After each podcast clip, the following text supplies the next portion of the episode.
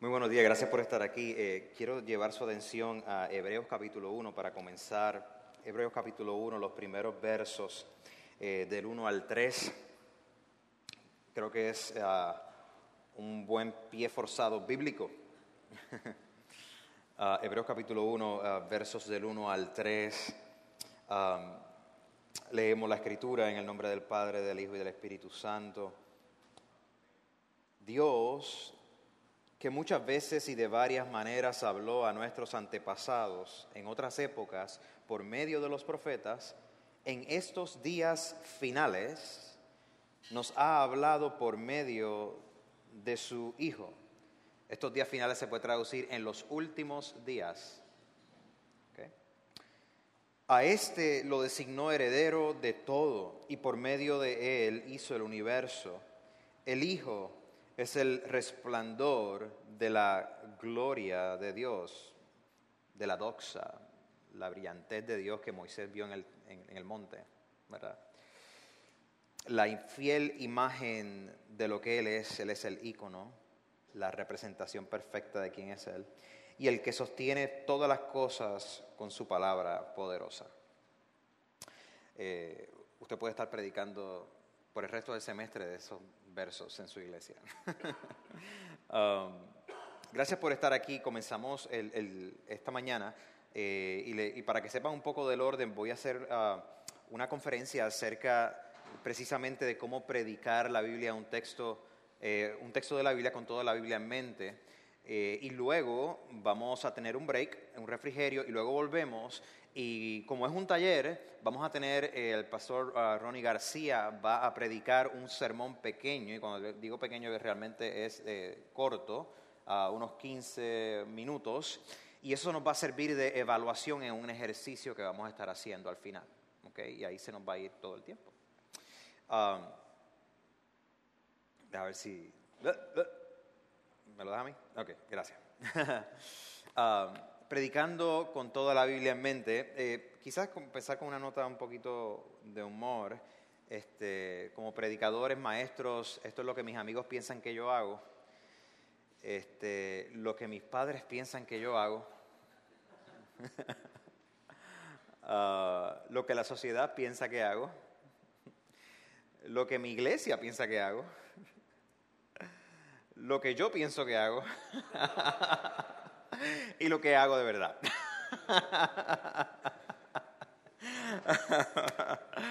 ¿Cierto o falso?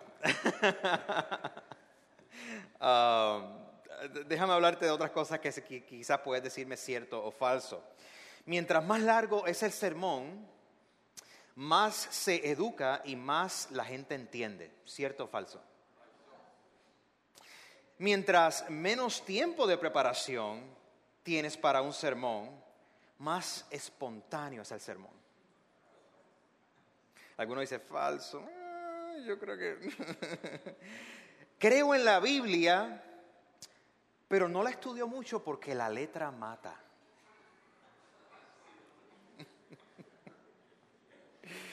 Ahí no, no, tienen que decir cierto y falso. Mientras más volumen de voz con más autoridad proyectas la palabra.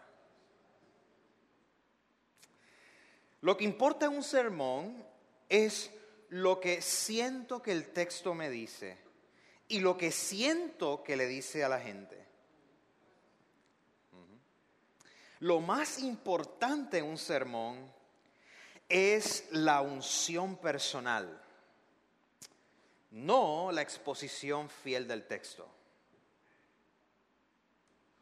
Lo que importa en un sermón es cómo la palabra habla a mi corazón y no necesariamente lo que refiera a la audiencia a quien se escribió esa palabra.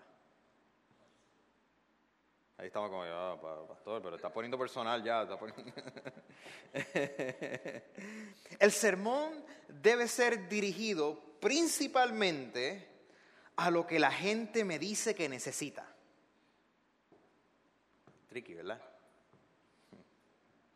El predicador o la predicadora siempre debe reaccionar a lo último que está pasando en la avenida. La medida de un buen sermón es si la gente llora o si pasa al altar.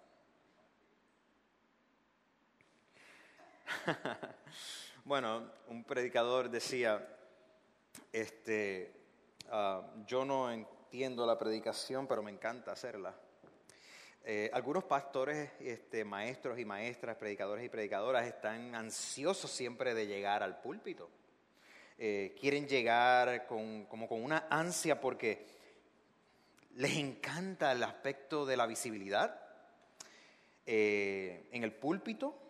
les encanta el aspecto de poder predicar y no necesariamente le prestan atención a las complejidades que hay al predicar el Evangelio. Ah, y muchos predicadores y predicadoras lidian con la tentación de que esa autoridad que se percibe que tienen es porque son lo suficientemente carismáticos, elocuentes, etc. claro, quizás ahí podemos decir, como decía uh, un predicador, no entiendo la predicación, pero creo en ella profundamente. Pero otro decía, yo solía predicar mejor antes de entender bien los asuntos que predicaba. Yo solía predicar mi vida. Eh, eh, mira, antes yo predicaba y eso me salía, o sea, como una cosa. Pero, mano, me puse a estudiar y me di cuenta que la cosa es un poquito más complicada. y, claro, este, esto nos reímos, pero apunta a, a un hecho real y es que cuando nosotros pensamos en el evento de predicar, cuando pensamos en la tarea de predicar, nos damos cuenta que, que es una tarea alta, ¿verdad? es muy retante hay un elemento de escalar. Y quizás nuestras congregaciones están eh, satisfechas con sermones que son avivados, eh, que, sean un poquito creativos, eh, que no sean aburridos, ¿verdad? pero yo creo que maestros y maestras este, sabias, pastores sabios, saben que las congregaciones necesitan desesperadamente una predicación que sea profunda, que sea relevante, pero que sea relevante no porque es pragmático a solucionar lo que sea, sino porque es profundo, ¿verdad? Que tenga sustancia y que no sea un, mero entretenimiento. A veces nosotros bromeamos en la travesía que decimos, puedes venir a la travesía, pero no vas a ver el humo y no vas a ver las luces. ¿verdad? Claro, cada cual tiene su, balance en términos de, decoración de escenario, lo que sea, pero eh, la pregunta es cómo nosotros eh, captamos la atención de nuestra gente basado en el contenido de nuestro mensaje eh, y siendo sabio con los instrumentos que utilizamos ¿verdad? para llamar esa atención, pero ¿cómo llevamos a, capturar la atención de la gente que se mantengan en el mensaje? Um, el evento de la predicación. El evento de la predicación nosotros eh, necesitamos saber que los predicadores son gente eh, que son talentosas, ¿verdad? Son gente talentosas eh, usualmente los predicadores tienen un don para ver las necesidades de la gente. Usualmente el, predicador fiel eh, tiene eh, una sabiduría para, para saber dónde está el texto bíblico y dónde está la gente viviendo. Ah, tienen un, oído cercano a lo que la escritura enseña. sienten compasión al predicar, particularmente aquellos mensajes que, que confrontan a la gente. Ah, tienen una preocupación por el crecimiento personal y de la congregación y, siempre están animados a predicar y ayudarnos a, enfocarnos en la verdad. pero ¿qué es la predicación bíblica cuando hablamos de esta manera? El evento de la predicación bíblica, ¿a qué nos referimos con la predicación bíblica? Ah, usted podrá pensar que, la pregunta es un poco redundante, porque si es predicación tiene que ser bíblica. Y no. O sea, todos sabemos por experiencia que eso no es así necesariamente.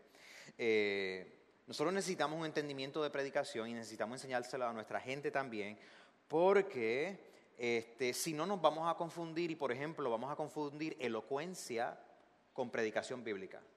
Viene una persona que es sumamente elocuente, muy carismático, muy carismática, y por cuanto me hace reír, es muy interesante, etcétera, hacemos qué tremendo predicador. Pero eso no significa que la persona está predicando bíblicamente. Voy a definir eso.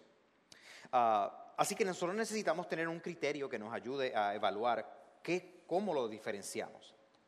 Ah, cuando nosotros estamos predicando, estamos haciendo algo fundamental, estamos trayendo el mensaje de todo el Evangelio de Jesús, revelado en las Escrituras, y trayéndolo con el peso de relevancia y de transformación que tiene para una audiencia que lo está escuchando. Ah, es un mensaje que lo hacemos con alegría y con convicción, con debilidad, pero con certidumbre, ¿verdad? Ah, pero es un mensaje que nos lleva a hacer varias cosas. Nos damos cuenta que predicar bíblicamente lo hacemos cuando permitimos que el texto de la escritura sea el mensaje central del sermón que estamos predicando. La predicación bíblica se caracteriza porque el texto de la escritura le da forma, le da contenido al sermón que estamos predicando. La, escritura no es una ilustración para otra cosa más, sino que se convierte en el esqueleto, lo que le permite que se sostenga.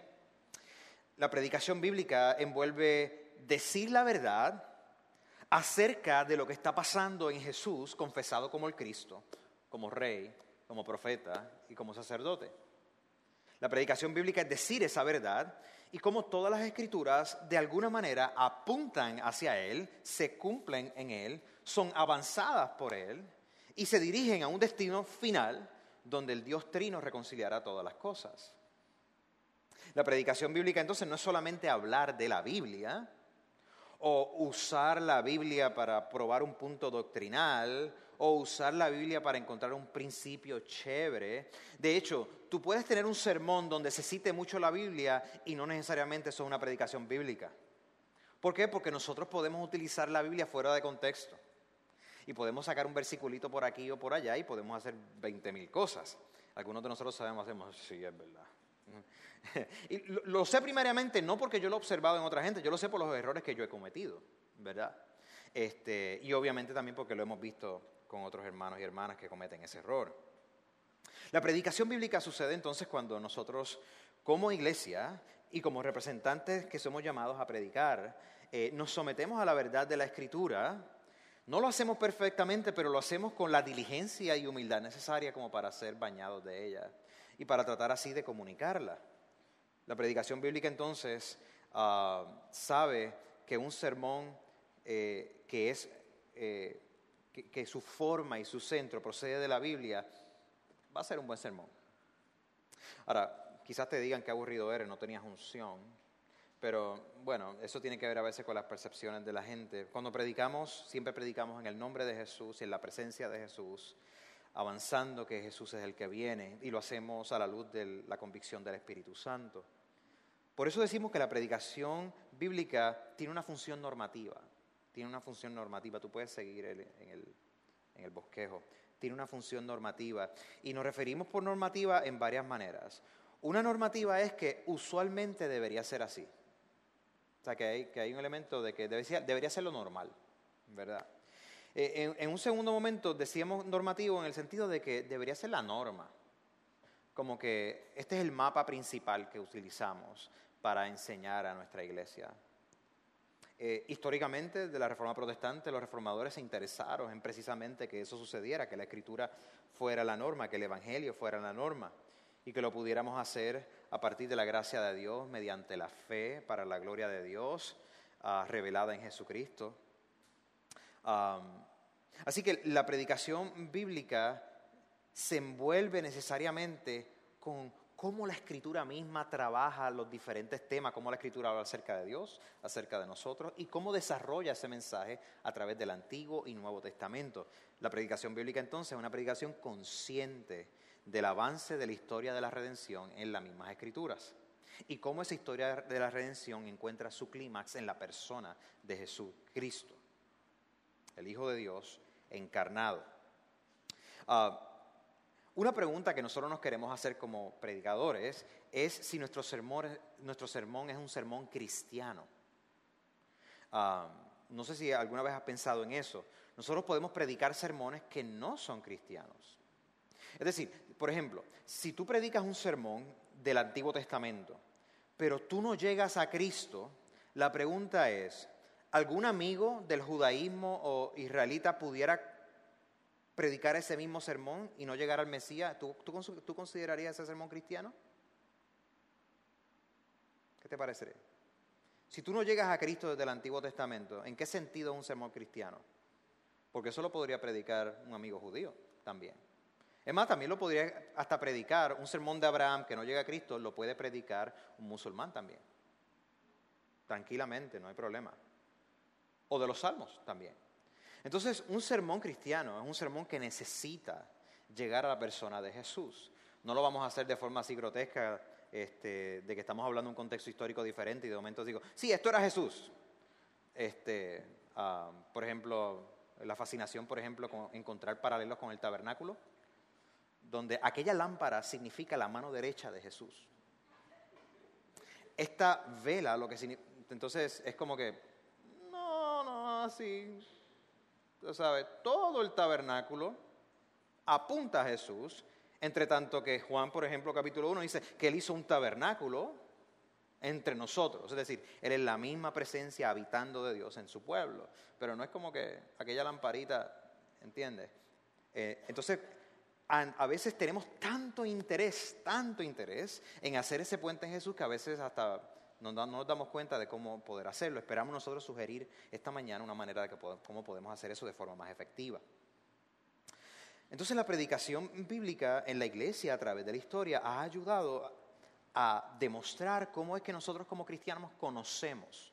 Es decir, cómo venimos a conocer a Dios, cómo venimos a conocernos a nosotros mismos y cómo venimos a conocer cómo participar en lo que Dios ha hecho en nosotros y lo que Dios continúa haciendo.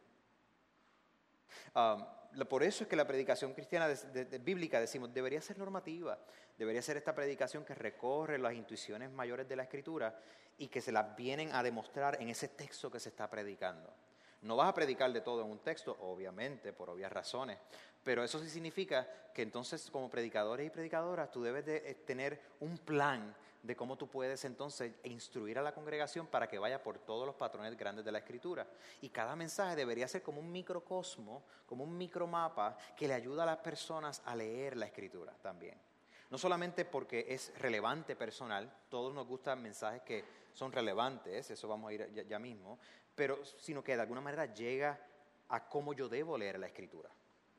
Si usted está predicando un sermón, por ejemplo, por otro lado, y usted ofrece una interpretación de un texto donde la persona normal lo lee, lee el libro y dice, ah, wow, yo no lo veo, no lo veo, que, no sé, qué revelación.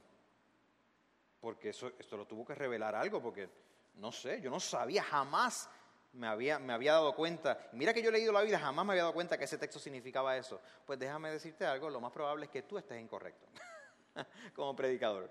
Porque si una persona no puede ver lo que tú estás viendo, a pesar de que tú le puedes enseñar, mira, mira cómo la escritura lo enseña y la persona como quiera, no sé, pues entonces tenemos que tener cuidado. ¿Por qué? Porque en el sermón nosotros necesitamos educar cómo es que vamos a leer la Biblia. Y tú quieres que parte del resultado de un sermón, no es que la gente se sienta sencillamente inspirada, que bueno, la gente se va a inspirar, este, confrontada, restaurada, perfecto, gloria a Dios, pero tú también quieres que la gente salga y pueda tomar su Biblia en su casa y decir, wow, qué interesante, mira cómo el predicador expuso esto, déjame leerlo. Mira, sí lo veo, lo veo, es claro, la escritura sí lo enseña, ¿verdad? Ah, ahora, déjame mencionarte algunos modelos implícitos este, Ah, de predicación, voy a ir a esto ya mismo, modelos implícitos de predicación. Esto es lo que a veces sucede cuando nosotros predicamos. Este, cada uno de estos enfoques tiene, tienen fortalezas, ¿verdad? Cada uno de estos enfoques tienen fortalezas. Ah, aquí, aquí, varios, este, aquí varios modelos. Este, déjame, antes de avanzar a eso, tú lo tienes en, tú lo tienes en, el, en el bosquejo. El primer modelo es este, implícito, es de la, el enfoque doctrinal ese, es el enfoque doctrinal. Ah, usted mira como un texto apoya o como un conjunto de textos apoyan una doctrina en específico, doctrina del Espíritu, doctrina de los dones, doctrina de la redención, doctrina de la adopción, doctrina de la salvación, doctrina de la gracia, etc. Y, usted mira cómo, cómo estos textos nos ayudan a informar a la congregación de la importancia de creer esta doctrina porque está apoyada por por múltiples textos en la escritura. Ah, en este enfoque, el enfoque es primariamente uno de enseñar y de pasar información, de informar, pero una de las cosas que uno tiene que tener cuidado cuando uno está enseñando de forma doctrinal, con un enfoque, doctrinal, es que usted puede enseñar lo que diferentes textos dicen en su contexto. Ah, parte de los retos de predicar de forma temática, por ejemplo, que es una predicación, un modelo de predicación muy famoso en Puerto Rico, usted coge un tema y luego busca versos que apoyen el tema. ¿Quién, quién, quién ha predicado temáticamente? Todo. Parte del gran reto de ese tipo de predicación es que nos enfrentamos al reto de que muchas veces no explicamos cuál es el contexto de todos esos versos que estamos citando. Entonces, lo que sucede es que a veces citamos textos que no realmente están enseñando lo que tú crees que está enseñando.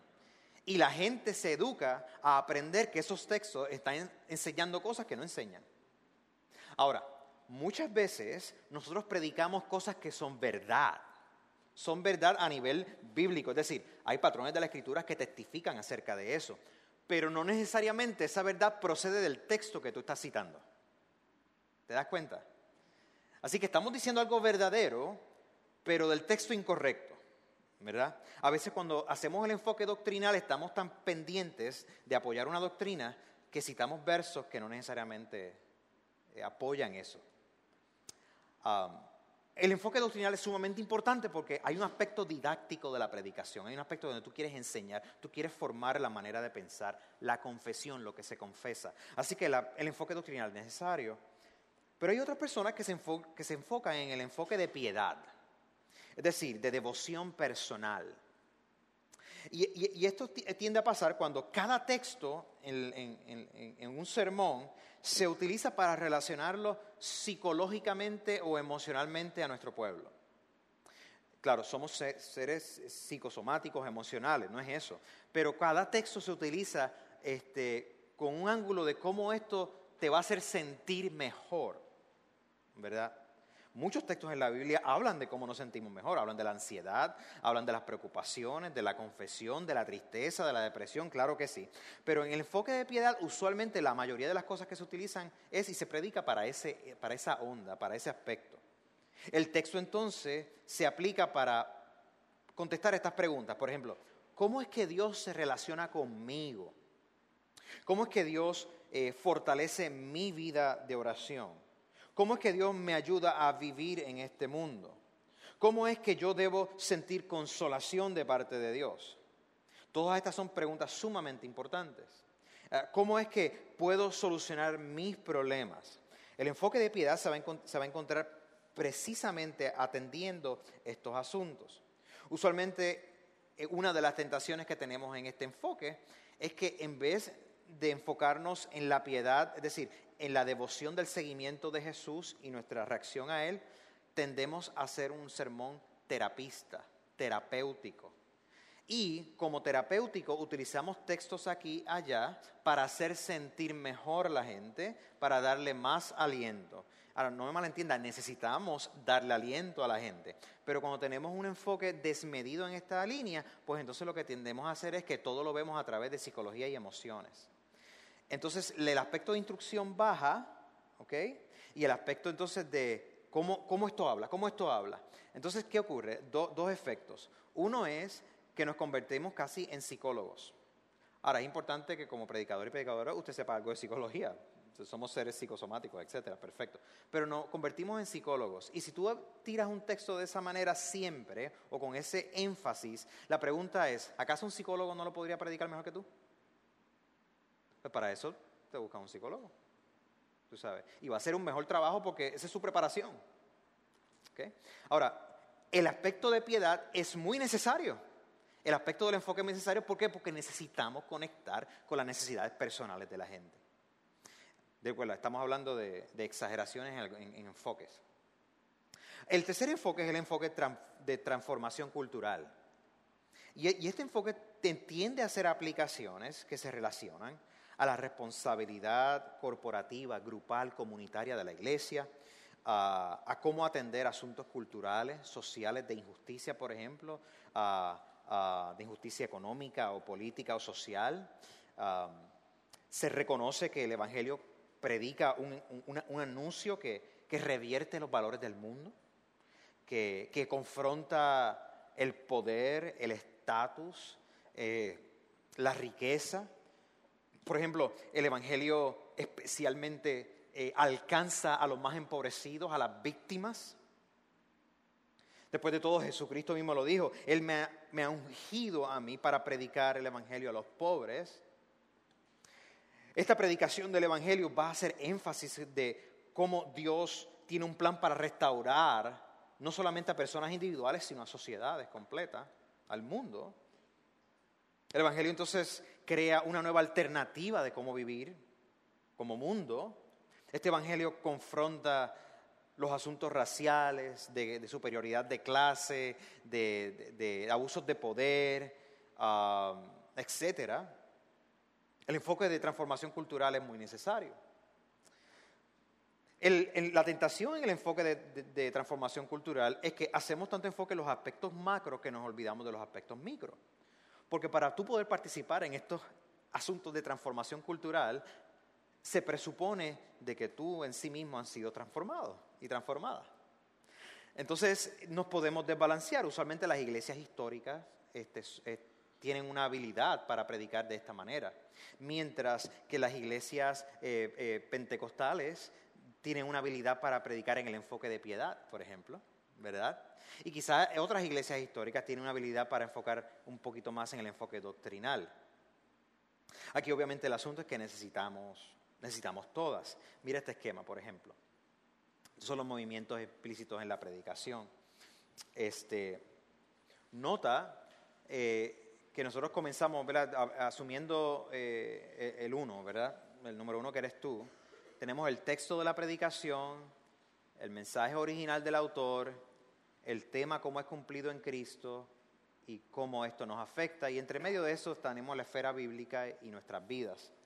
Ah, mira esta combinación y mira a ver qué tú piensas.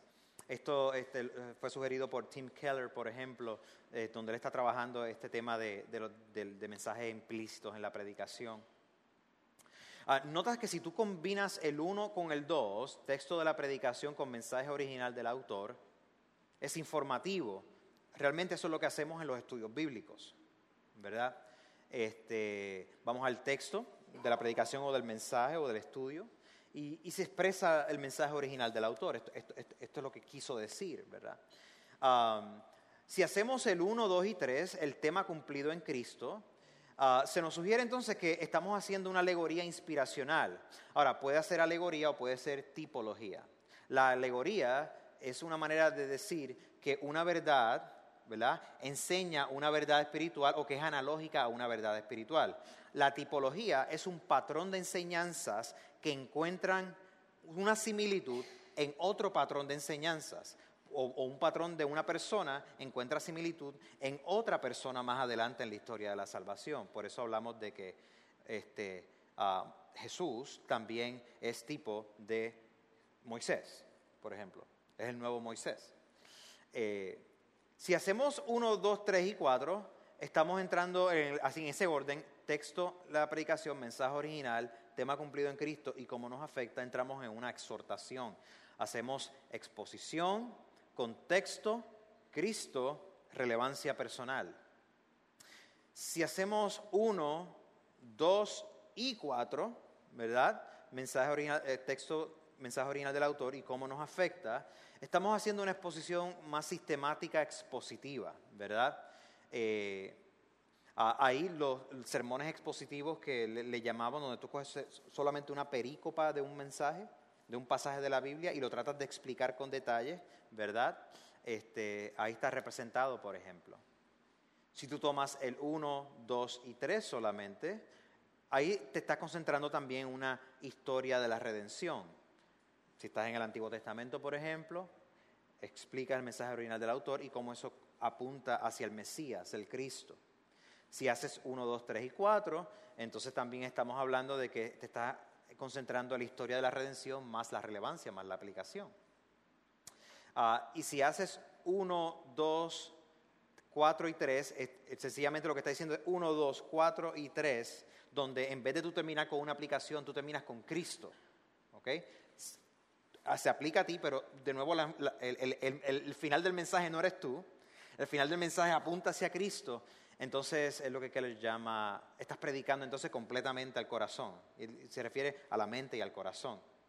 Ahora, no es que hay maneras malas de hacer esto. Esto es solamente cómo nosotros terminamos haciendo las cosas, ¿verdad? El asunto es si estamos conscientes cuando estamos predicando qué orden estamos haciendo. O si nos quedamos solamente en uno o dos, o uno, dos y tres, o uno, dos, tres y cuatro, o a veces cómo es que corremos el orden. Eso, claro, usted lo puede, eh, tiene que estudiarlo más para que usted se examine. ¿Cómo es que yo hago esto? ¿Cómo, es que usualmente lo hago? ¿O cómo lo puedo, cómo lo puedo mejorar? Ah, ahora, teología bíblica para predicación. Teología bíblica como fuente para la predicación. Hemos mencionado algunos temas bíblicos a través de hablar de la predicación bíblica. Eh, pero la teología bíblica tiene una función en particular que puede ayudarnos en la predicación. Cuando hablamos de teología bíblica, no estamos hablando de teología sistemática. ¿okay? La teología sistemática, donde usted, puede ver un texto de teología sistemática, es la elaboración de grandes patrones de la enseñanza de la escritura de forma resumida, de forma tal de que se aplique a la vida de la iglesia. Grandes patrones de enseñanza de forma resumida se elaboran para atender retos de la iglesia. Entonces, cuando tú hablas, por ejemplo, cristología, cristología es el lugar doctrinal donde expandimos sobre la vida, obra, muerte, resurrección y ascensión de Jesús, sobre su humanidad y su divinidad, a la luz de lo que la Escritura confiesa abiertamente acerca de Jesús. Cristología es el estudio de todo eso. La teología bíblica se concentra en cómo identificar cómo cada autor de la Biblia habla acerca de Dios, del ser humano o de Jesucristo de forma particular. Cómo es que en Génesis se habla de Dios, cómo es que en Éxodo se habla de Dios, cómo es que los libros históricos hablan de Dios, por ejemplo, o del pueblo, cómo es que los profetas y profeta Isaías habla del siervo sufriente, cómo es que Lucas habla acerca de Jesús, cómo es que Juan habla acerca de Jesús, por ejemplo. Ah, en teología bíblica le vamos a prestar atención a ideas como qué es el pacto, qué es, es elección, qué es gracia, este, qué, ah, es eh, liberación, por ejemplo. Son grandes temas y los vamos viendo por cómo los libros de la Biblia los enseñan. Teología bíblica entonces informa las doctrinas en teología sistemática, ¿verdad? Si la teología sistemática es el gran resumen, la síntesis, el gran resumen, la teología bíblica es el orden cronológico de cómo todas estas enseñanzas surgen en la escritura. La teología sistemática las resume, las elabora para la relevancia de la iglesia. La teología bíblica hace un rastreo de cómo concepto bíblico se va desarrollando a través de cada libro de la Biblia. Ahora, usted va a decir, pero ¿cómo, cómo esto ayuda a la predicación? Ayuda a la predicación porque va a informar desde cualquier texto que tú estés en la Biblia, cómo se entiende Dios, el mundo y nosotros a la luz de toda la escritura. Ah, en el principio, por ejemplo, los cristianos trataron de interpretar a la luz de las escrituras del Antiguo Testamento quién era este Jesús. Y la pregunta en Lucas capítulo 9 fue, ¿quiénes ustedes dicen que yo soy? ¿Verdad? ¿Se acuerdan esa pregunta a los discípulos? Este, la gente estaban diciendo, pues algunos dicen que tú eres Juan el Bautista, otros dicen que eres el profeta Elías, etcétera. No, no, pero ¿quiénes ustedes dicen que yo soy? Los discípulos tuvieron que hacer un ejercicio en teología bíblica, porque entonces confiesan, tú eres el Cristo, tú eres el Mesías. Y la categoría de Mesías es interesante verla desde el Antiguo Testamento porque se trata de esa persona ungida por Dios, escogida para una labor específica de representar a Dios. Este, figuras entonces mesiánicas las vemos desde Moisés, ¿verdad? Y las vamos a ver eh, en el establecimiento eh, del sistema de jueces. Eran todos, todos los jueces eran figuras cuasi mesiánicas, se supone que eran ungidos, que representaran a Dios para el bienestar del pueblo. Y ese bienestar del pueblo incluye la afirmación, la formación y la liberación del pueblo de sus opresores. Ah, pero entonces también los discípulos se dieron cuenta que no solamente eso, sino que los reyes en la teocracia, en el Antiguo Testamento, eh, eh, ah, eran figuras mesiánicas, eran ungidos de Dios representando al pueblo en favor del pueblo, ¿verdad? Para su formación, para su liberación, etc. Y todas estas figuras mesiánicas seguían fallando. Hacían cosas que cumplían con sus deberes, con sus roles, pero terminaban siempre fallando. Entonces cuando vienen los discípulos a confesar, espérate, tú eres el Cristo. Ellos están haciendo memoria de toda una trayectoria del concepto de Mesías a través de toda la escritura y en última instancia cómo los profetas hacia el final del Antiguo Testamento profetizan cómo vendrá uno, un ungido, ¿verdad? Que en el caso de Juan inmediatamente va a decir que ese ungido era el Logos, que ese ungido es el hijo de David, que ese ungido vendrá como esa figura del Hijo del Hombre, etcétera. Cuando tú y yo estamos predicando, necesitamos estar pendientes de esas cositas. La teología bíblica nos ayuda a ver que el Nuevo Testamento está montado sobre toda una revelación del Antiguo Testamento, por ejemplo. Al igual cuando tú estás en el Antiguo Testamento predicando, es importante ver cómo las ideas se van desarrollando. Cómo el pacto con Noé, por ejemplo, es avanzado con el pacto con Abraham y cómo el pacto de Abraham es avanzado con el pacto mosaico y cómo el pacto mosaico después eh, va a ser avanzado, ratificado con David y cómo va a ser entonces avanzado con la expectativa de un nuevo pacto que será escrito en los corazones. Ezequiel, por ejemplo. esas cosas cuando estamos predicando vienen, vienen a tu mente. Por eso la teología bíblica es sumamente importante cuando estamos predicando, porque se trata de identificar la historia progresiva de Dios con nosotros y de nosotros con Dios. Déjame ofrecerte una definición de teología bíblica que quizás la, puedes este, escribir. Yo la tenía por ahí, pero estaba más atrás y la, salté. Pero escucha. Entonces, la teología bíblica intenta presentar la teología de los varios autores de la Biblia en sus propios términos. Es decir, en su contexto, en las categorías de su pensamiento,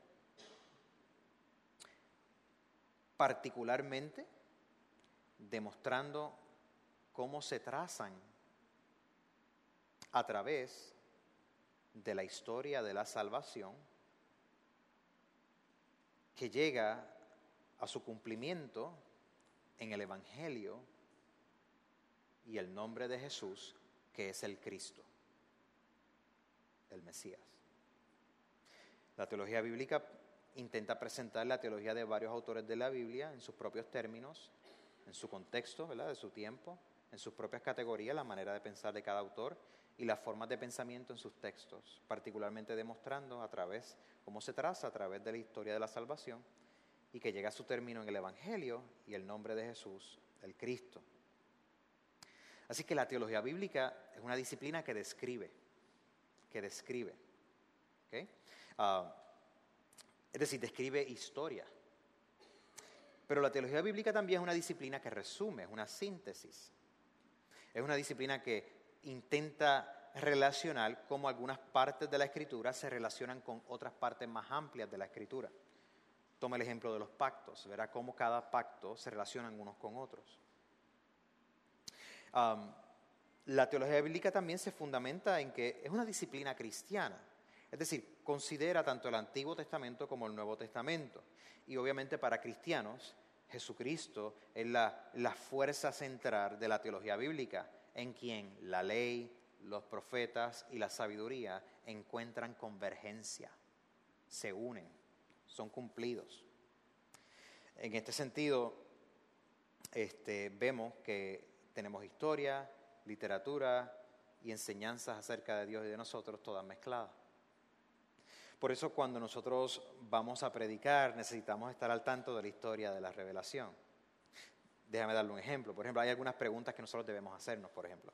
Eh, si estamos predicando un texto donde hay un personaje bíblico, una, una figura histórica, ¿dónde esta persona, te quieres hacer la pregunta, ¿dónde esta persona se ubica en la historia de la revelación? ¿Dónde es que se ubica? Esta persona está, está en la historia del Pentateuco, está en los libros históricos, Está en, la etapa antes de que se estableciera la monarquía, es decir, antes de los primeros reyes de Israel. Está durante el periodo de la monarquía. Está durante el exilio, es decir, cuando ya cuando Israel es, eh, ah, capturado por otro imperio, eh, babilónico, por ejemplo. Este, nos encontramos a partir del evento de Cristo, antes de la resurrección, luego de la resurrección, nos encontramos en la formación de la iglesia, Estamos en espera, en la etapa de la consumación de todas las cosas, es decir, de la nueva creación. ¿En dónde es que estamos aquí metidos? ¿Dónde está esta, esta persona? Ahora, este evento o persona que se describe, ¿cuántos, ¿cuánta información tenían, cuánto conocían acerca de la historia de la salvación? Esto particularmente cuando estamos hablando del Antiguo Testamento. ¿Cuánto se conocía en esa etapa de la salvación? ¿Qué información tenían? ¿Qué no tenían?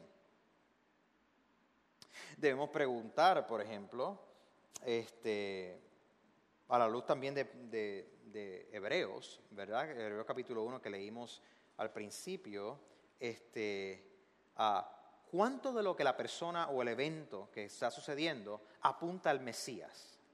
El, autor de los Hebreos dice, mira, en otros tiempos se hablaba de esta manera, pero ahora, en los últimos días, a través de Jesús el Cristo, quien es la, gloria de Dios, ¿verdad? El, resplandor de Dios que sostiene todo por el poder de su palabra.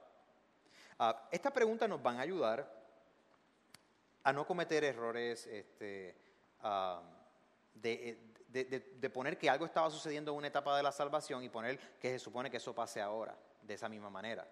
Déjame darte un esquema.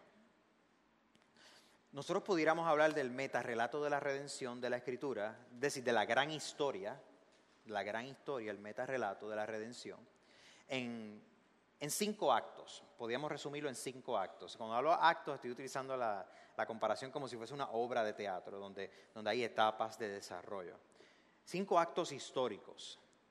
En el primer acto tenemos, tenemos el acto de la creación, ah, tenemos Dios estableciendo su reino, ¿verdad? En el primer acto de la creación tenemos también la caída, ¿verdad? Ah, y tenemos inmediatamente ah, eh, la determinación de Dios de rescatar a su creación. En el segundo acto tenemos la redención, el plan de redención comienza a ser implementado, es decir, el rey Dios elige a Israel, ¿verdad? Comienza en Génesis ya, ¿verdad? Eligiendo a patriarcas y a matriarcas. El rey elige a Israel y ahí tenemos toda la historia del Antiguo Testamento. Ah, en el tercer acto, en el tercer gran movimiento, tenemos a Jesús, el Rey, el Mesías, y su redención alcanzada. En el cuarto acto tenemos la iglesia, comunicando las noticias del Rey. En el quinto acto tenemos la consumación de todas las cosas, el retorno del Rey. Ok, entonces, ¿En qué acto estamos nosotros? ¿Verdad? En el cuarto acto, ¿verdad? Esto nos ayuda a ver que cuando nosotros estamos predicando un texto, la pregunta es cómo esto se relaciona con la etapa de la salvación en que está sucediendo. Y cómo esa etapa de la, de la salvación apunta hacia la venida del Mesías, ¿verdad? ¿En qué sentido apunta hacia la venida del Mesías? Ahora, es importante entonces ver uh, que nosotros vamos a tomar la integridad de gente como Job o gente como David, vamos a tomar la integridad de lo que estaba sucediendo en su vida, pero tenemos que admitir que había unas limitaciones en su vida que corresponden a la etapa de redención donde ellos estaban, ¿verdad? Eh, por ejemplo, nosotros eh, utilizamos la historia de David de múltiples maneras, ¿verdad? David se encuentra con el gigante, ¿verdad? Este, tenemos al joven eh, recientemente ungido David, que va a tomar el rol que Saúl no se atrevió a tomar, ¿verdad? El pueblo está amedrentado, nos encontramos en una batalla, etc. Usualmente en nuestra predicación, eh, con un enfoque en piedad, lo que puede hacer básicamente es tirar un sermón como de la siguiente manera. David era un joven que ha sido identificado como el próximo rey, ha sido ungido, este joven se encontraba eh, usualmente solo, se encontraba cuidando las ovejas, estaba un poquito separado de sus hermanos. Llegó un momento donde Israel estaba en una crisis eh, militar. Eh, se enfrenta Goliat como un campeón para enfrentarse al rey de Israel. En ese momento el rey de Israel dice que no. David se levanta y dice, yo voy a enfrentarme a David yo voy a hacer esto, yo voy a tomar la armadura, yo me voy a enfrentar a ti, declara, tú vienes contra mí con espada y con jabalina, mas yo vengo contra ti en el nombre de Jehová de los ejércitos. Tú tienes que ser como David. David en aquel momento era una persona sola, recibió el llamado solo. En ese momento David tuvo la determinación de creerle a Dios.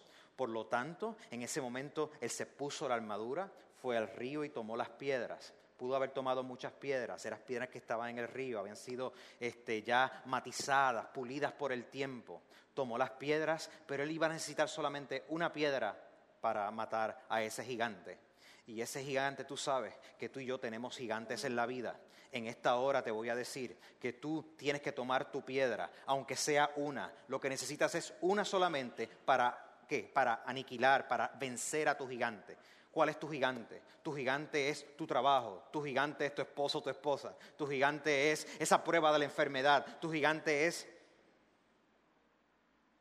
Ok. Nota que aquí está pasando algo. Hay una hermenéutica que está operando. Se están diciendo cosas verdaderas, pero de textos que no necesariamente están enseñando esas verdades. Ciertamente somos llamados a participar en la misión de Dios, no hay duda. Ciertamente Dios nos equipa para participar en esa misión, no hay duda. Ciertamente nosotros tenemos que hacer un acto de fe, no hay duda. Ciertamente requiere valentía, no hay duda. Ah, pero hasta ahí. Entonces, el modelo que nos está enseñando en ese texto, por ejemplo, nos debería ayudar si nosotros tenemos una noción de teología bíblica. Si nosotros miramos entonces en el acto, David se encuentra en el acto 2 de la redención, el establecimiento de la monarquía. David está fungiendo como un rey que va a ser, ya ha sido ungido. Todavía está el otro rey, pero de facto sabemos, el que está leyendo, quién va a ser el rey, ¿verdad? Sabemos lo que va a pasar. La confrontación con David es una confrontación militar, literalmente militar. Él está haciendo lo que se supone que un rey hiciera. Se supone que el rey representara y defendiera al pueblo. Defendiera el rey el pueblo con toda su dedicación a Dios para para liberar a todo el pueblo de Dios. En ese momento David se está poniendo como aquella persona que responde en obediencia a Dios. Ciertamente, no hay duda de eso. Y una persona que responde a obediencia a Dios, a pesar de que todas las probabilidades están en contra de él, a pesar de que su vida está literalmente en riesgo. ¿okay? Pero ¿cuál es entonces la aplicación que vamos a hacer? ¿Vamos a tomar todos los elementos de la vida de David y vamos a hacer una alegoría? ¿O hay un tema más grande aquí que está sucediendo? David se coloca como el Mesías, el ungido de Dios, la figura mesiánica real de Dios, para fungir como libertador del pueblo de Dios, para que el pueblo de Dios pueda dedicarse a Dios y pueda estar en paz para dedicarse a Dios. Tú y yo somos libertadores. Tú y yo somos reyes. Es decir, hay una teocracia, ¿verdad? Eh, tú y yo somos especialmente ungidos de una manera que nadie más es ungida jamás. Tú y yo somos llamados a ser representantes de Dios como también lo eran los profetas. David tenía entonces el profeta Samuel. Entonces, ¿a qué somos llamados tú y yo? A emular literalmente a quién? A Cristo, ¿verdad? David, a través de su vida, en ese momento vamos a ver que está avanzando lo que se supone que el ungido de Dios haga. David intercede por el pueblo, se mete entre medio del pueblo, ¿verdad? David, él es el ungido, lucha en favor del pueblo, gana el bienestar del pueblo, liberta al pueblo en ese momento y va a comenzar a tomar su reinado como rey de Israel. Sin embargo, sabemos que David va a caer severamente, el reino se va a dividir a consecuencia de sus acciones. Por lo tanto, David trató de emular el rol que debía, pero no logró ser el ungido de Dios esperado. ¿Quién es el ungido de Dios esperado? Vino uno clamando en el desierto, el que viene ahora después de mí. No tengo ni siquiera la capacidad de atarle sus sandalias. Ese es el Mesías, el Cristo ungido de Dios. Este es el Mesías que va a asumir el rol en el desierto que va a entrar en el desierto en que Israel falló. Va a estar 40 días. Él es el nuevo Moisés. Es el Mesías que se colocaba como rey. Es el hijo de David, de la línea de David. Él es el verdadero rey. Es el Mesías que va a ir a la cruz. No va a matar a nadie. Va a sufrir la muerte de la cruz. Es decir, va a libertar al pueblo. ¿Ves la trayectoria mesiánica? Estamos más seguros en la trayectoria mesiánica que tomando algunos elementos aquí y allá para tratar de hablar cómo son nuestros gigantes. Ahora, tenemos gigantes metafóricos, claro que sí, pero tenemos que tener cuidado cuando textos que estaban hablando literalmente de que si él fallaba en tirar esa piedra, lo mataban, lo ejecutaban. Entonces no es lo mismo que el gigante de tu trabajo, no es lo mismo que el gigante de... Porque a ti nadie está viniendo con una espada a decirte, falla y te, yo te voy a cortar la cabeza a ti. Entonces tenemos que tener cuidado cuando hacemos estas analogías porque le quitamos el peso existencial y terrible de esa narrativa con la ansiedad de hacerla relevante. Pero mi sugerencia es que la relevancia de la narrativa principal no es que nosotros nos, convertimos en pequeños Davises contra gigantes, sino que nos convertimos en aquellas personas que estamos esperando que venga uno que hiciera lo que David se suponía que hiciera y no hizo. Estamos esperando el verdadero Mesías. Ese es el que nos defiende. Y ahí lo podemos extender a cuánta aplicación hay de lo, que nos defiende. Desde cosas literalmente que nos pueden quitar la vida, hasta cosas metafóricas que amedrentan el shalom de Dios en nuestra vida. ¿Eso hace sentido? ¿Hace sentido? nota que no estoy diciendo que, en, el, primer ejemplo se están predicando cosas que son falsas. Estamos predicando cosas que son verdaderas, pero de textos incorrectos. Y el texto apunta en otra dirección. Ah, ahora, este, para terminar, ¿cómo es entonces uh, tenemos ahí los actos. ¿Qué, otra herramienta nos puede ayudar en esto? Pues mira, nosotros podemos hacer una interpretación cristológica. Esto sucede tanto en el Nuevo Testamento como en el Antiguo Testamento. Los reformadores fueron geniales, particularmente Juan Calvino, en proponer que cuando nosotros vemos los oficios de Jesús, es decir, aquella misión para la cual Jesús vino, este, se podrían resumir de tres maneras. Jesús es el rey, Jesús es el verdadero profeta o la culminación profética, y Jesús es nuestro sacerdote, ¿verdad? A esto se le llamó el triple oficio de Jesús, triple oficio de Jesús. Jesús es rey, profeta y sacerdote. La pregunta es, cuando nosotros estamos predicando del Antiguo Testamento, particularmente, si esto nos, apunta en una dirección donde Jesús se muestra quizás como ese rey, como el ejemplo que dimos de David, o quizás como ese profeta, en el caso de los profetas, o quizás como ese mediador entre el ser humano y Dios. ¿verdad? Esto es un esquema bastante este, útil para nuestra predicación. Cuando estamos en el Nuevo Testamento también queremos avanzar, si estamos predicando de los Evangelios, cómo es que miramos a partir de la resurrección cómo la iglesia vive a Jesús. Y vemos que la iglesia proclama a Jesús como su rey, como el profeta y como el sacerdote. Este esquema es muy útil para cuando nosotros predicamos, ah, particularmente porque nos ayuda a enfocarnos en cómo hacer ese círculo de aplicación que no termine en nosotros, sino que vuelva a Cristo. Y de esa manera, esa intensidad, esa relevancia tan linda que usted, usted predicó, se ancla en la persona de Jesús y no termina en la experiencia de cómo se siente la gente. Yo creo que la gente se va a sentir mejor cuando sienten la palabra predicada, la reciben, sienten la obra del Espíritu Santo que está obrando y a la misma vez se desenfocan y su atención no termina en qué bueno me sentí, sino en qué glorioso es Cristo. Gracias por su paciencia, hemos ido bien rápido. Ah, ok, pero este, ¿qué tal si eh, algunas preguntas? Este, uh, que, no está claro eh, o, quizás algunas preguntas. Ah, pero, pero ya tenemos el tiempo. Ok, ah, pues eso vamos a dejarlo entonces para final, para tener un, break de 10 minutos mental, para que usted haga, ah, este Jules habló ahí de 20 cosas y qué sé yo. Este, cójase un break, este, hay refrigerio, puede comer algo, 10 minutos y seguimos. Ahora lo que vamos a hacer es un pequeño ejercicio eh, en el que uno de nuestros pastores, Ronnie García, va a dar una corta predicación, tratando de aplicar quizás este concepto de, predicar desde toda la escritura, un pasaje desde toda la escritura, teniendo en cuenta toda la escritura.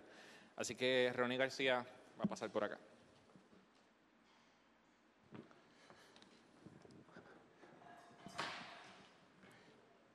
Ah, muy buenos días, me llamo Ronnie, yo soy el um, pastor aquí en la travesía, qué bueno estar con ustedes, ah, para que las cosas no se queden de forma abstracta, quiero como intentar poner en práctica lo que estamos aprendiendo hoy con un sermoncito. Ah, así que por favor busquen en sus Biblias jueces capítulo 16, porque vamos a aprender acerca de Sansón.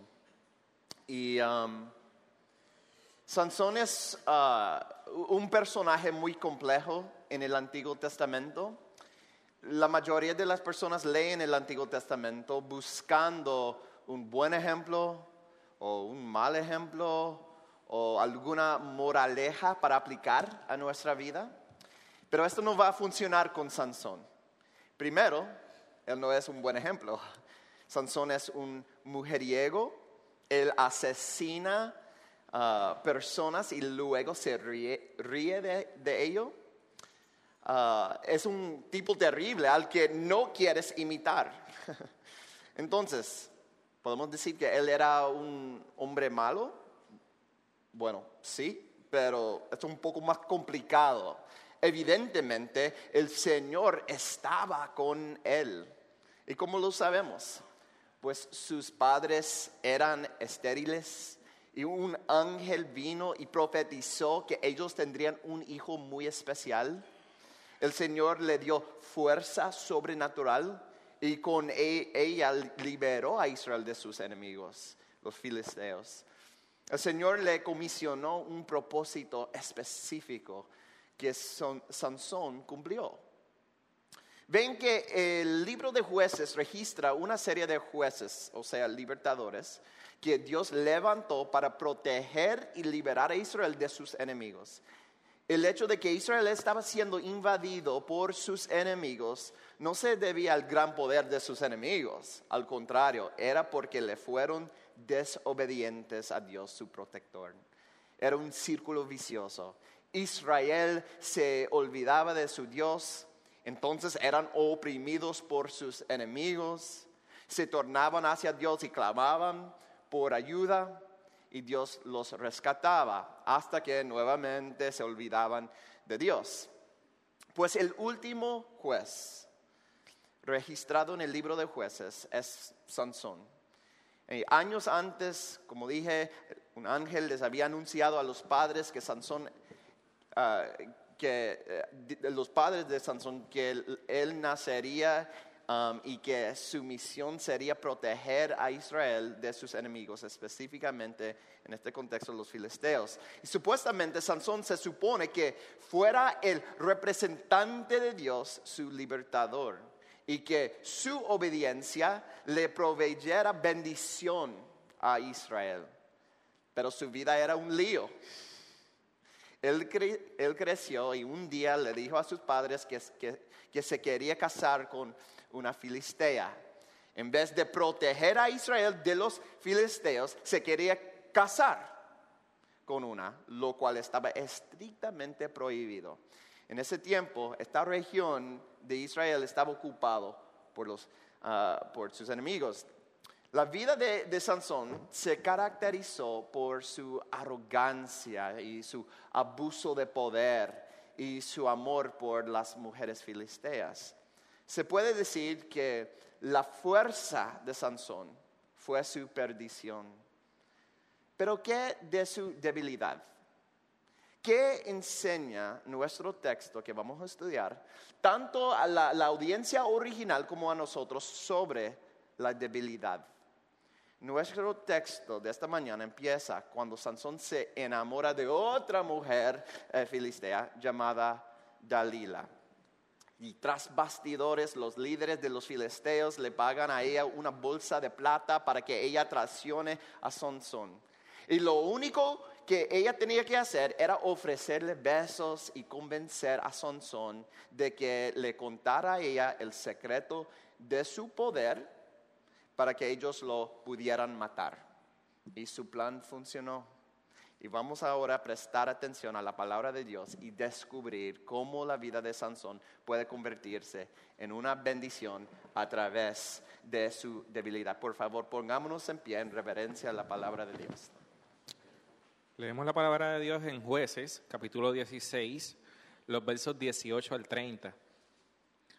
Y dice, cuando Dalila se dio cuenta de que esta vez le había confiado todo, mandó llamar a los jefes de los filisteos y les dijo, vuelvan una vez más, que él me lo ha confiado todo. Entonces los gobernantes de los filisteos regresaron a ella con la plata que le habían ofrecido. Después de hacerlo dormir sobre sus rodillas, ella llamó a un hombre para que recortara las siete trenzas de su cabello. Así comenzó a dominarlo y su fuerza lo abandonó. Luego ella gritó, Sansón, los filisteos se lanzan contra ti. Sansón despertó de su sueño y pensó, me escaparé como las otras veces y me los quitaré de encima. Pero no sabía que el Señor lo había abandonado. Entonces los filisteos lo capturaron, le arrancaron los ojos y lo llevaron a casa. Lo sujetaron con cadenas de bronce y lo pusieron a moler en la cárcel. Pero en cuanto le cortaron el cabello, le comenzó a crecer de nuevo. Los jefes de los filisteos se reunieron para festejar y ofrecerle un gran sacrificio a Dagón, su Dios, diciendo, Nuestro Dios ha entregado en nuestras manos a Sansón, nuestro enemigo. Cuando el pueblo lo vio, todos alabaron a su Dios, diciendo, Nuestro Dios ha entregado en nuestras manos a nuestro enemigo, al que asolaba nuestra tierra y multiplicaba nuestras víctimas. Cuando ya estaban muy alegres, gritaron, saquen a Sansón para que nos divierta. Así que sacaron a Sansón de la cárcel y él le sirvió de diversión. Cuando lo pusieron de pie entre las columnas, Sansón le dijo al muchacho que lo, llevaba de la mano, ponme donde pueda tocar las columnas que sostienen el templo, para que me pueda apoyar en ellas. En ese momento el templo estaba lleno de hombres y mujeres. Todos los jefes de los filisteos estaban allí. Y en la parte alta había unos tres mil hombres y mujeres que se divertían a costa de Sansón. Entonces Sansón oró al Señor, oh soberano Señor, acuérdate de mí. Oh Dios, te ruego que me fortalezcas solo una vez más y déjame de una vez por todas vengarme de los filisteos por haberme sacado los ojos. Luego Sansón palpó las dos columnas centrales que sostenían el templo y se apoyó contra ellas la mano derecha sobre una y la izquierda sobre la otra, y gritó, muera yo junto con los filisteos.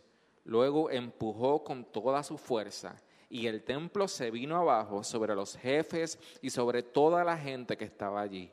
Fueron muchos los que Sansón mató al morir, que los había matado mientras vivía.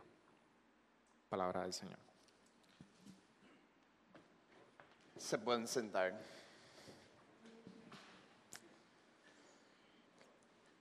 Si uno fuera a recapitular la vida de Sansón, la primera parte de su vida resalta su fuerza. Las hazañas de, Sansón son verdaderamente sobrenaturales. En capítulos anteriores, él había despedazado un león con solo sus manos. Y entonces cazó 300 horas, les amarró las colas, y, puso una antorcha entre cada par de, colas y las, y las usó para quemar los campos de los filisteos.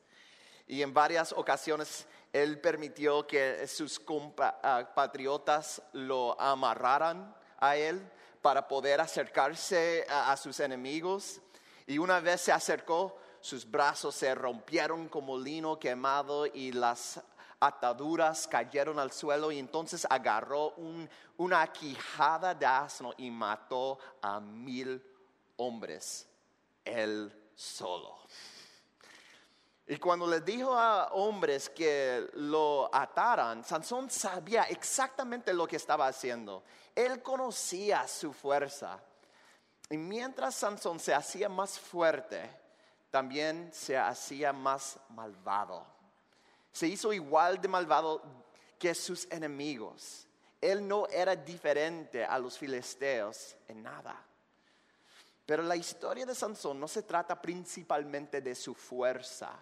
Como vemos en nuestro texto, se trata de su debilidad. Nuestro pasaje empieza con las consecuencias de la insensata relación amorosa con Dalila. Y déjeme explicar este giro importante en el enfoque de la narrativa. Los líderes de los filisteos sabían que Sansón era virtualmente invencible. Y, como mencioné antes, sobornaron a, Dalila para que se para que sedujera a Sansón y averiguara cuál era el secreto de su, de su fuerza.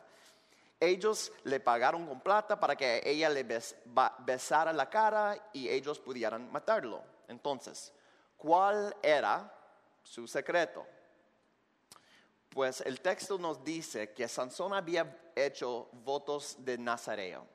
Eso quiere decir que él juró nunca tomar alcohol, tocar un cadáver, ni cortarse el pelo. Ahora, cabe aclarar que él rompió casi todas estas promesas. Él bebía muchísimo alcohol y tocó miles de cadáveres, matándoles él mismo, pero todavía tenía, tenía su cabello. Tenía el cabello larguísimo. Ahora escuchen, Sansón no creía que su fuerza e, estaba realmente atada a su cabello, porque él ya había roto las otras promesas y no le había afectado. Él era arrogante, pero no bruto. Aún así, un día le dijo a Dalila que su poder estaba en su cabello. Él pensó que simplemente estaba agitando a sus enemigos como lo había hecho muchas veces antes para acercarse a ellos. Así que Dalila ah, consiguió que un hombre le repara la cabeza a Sansón mientras dormía y entonces ella lo despertó. Dice, y su fuerza lo abandonó. Y luego ella gritó, Sansón, los filisteos se lanzan sobre ti. Sansón despertó de su sueño y pensó, me escaparé como las otras veces y me los quitaré de encima, pero no sabía que el Señor lo había abandonado. Entonces los filisteos lo capturaron, le arrancaron los ojos y lo llevaron a Gaza. Él no se dio cuenta, ¿verdad? Y los filisteos arrancaron los ojos y encerraron en un calabozo. Humillación absoluta. Derrota absoluta. Sansón, el hombre fuerte, ahora era completamente débil. Y adivinen qué. Esta es la parte en la que quiero que presten atención. Este es el punto culminante, el clímax en su debilidad. Es que finalmente vemos su virtud. Él eleva una humilde oración en vez de exigirle por la primera vez. Sansón utiliza el nombre pactual de Dios y clama, oh soberano Señor, acuérdate de mí. Sansón le ruega a Dios que le dé un momento más de fuerza y que al sacrificar su propia vida, él pueda finalmente conquistar a sus enemigos por completo y cumplir su propósito como representante de Dios. Y eso, eso fue lo que ocurrió. Aunque él estaba ciego, sacudió los pilares del palacio donde todos los filisteos, los líderes, estaban reunidos, y el palacio colapsó sobre Sansón y sobre todo las personas. Y finalmente, en su muerte, de una vez por todas, cumplió su deber como juez y libertador de su pueblo. La debilidad de Sansón al final se convirtió en su mayor virtud. Y este punto es sumamente importante esta creencia siempre ha moldeado la manera en que el pueblo de Dios se entiende a sí mismo. Si miras la historia, cuando los cristianos han hecho sacrificios, incluso hasta llegar a morir, naciones completas se han convertido al cristianismo. Con la sangre de los mártires, el cristianismo creció.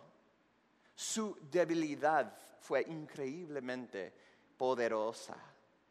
Por otro lado, cuando los cristianos han intentado ejercer sus fuerzas o crear guerras, se han buscado enemigos y han reforzado la resistencia al Evangelio.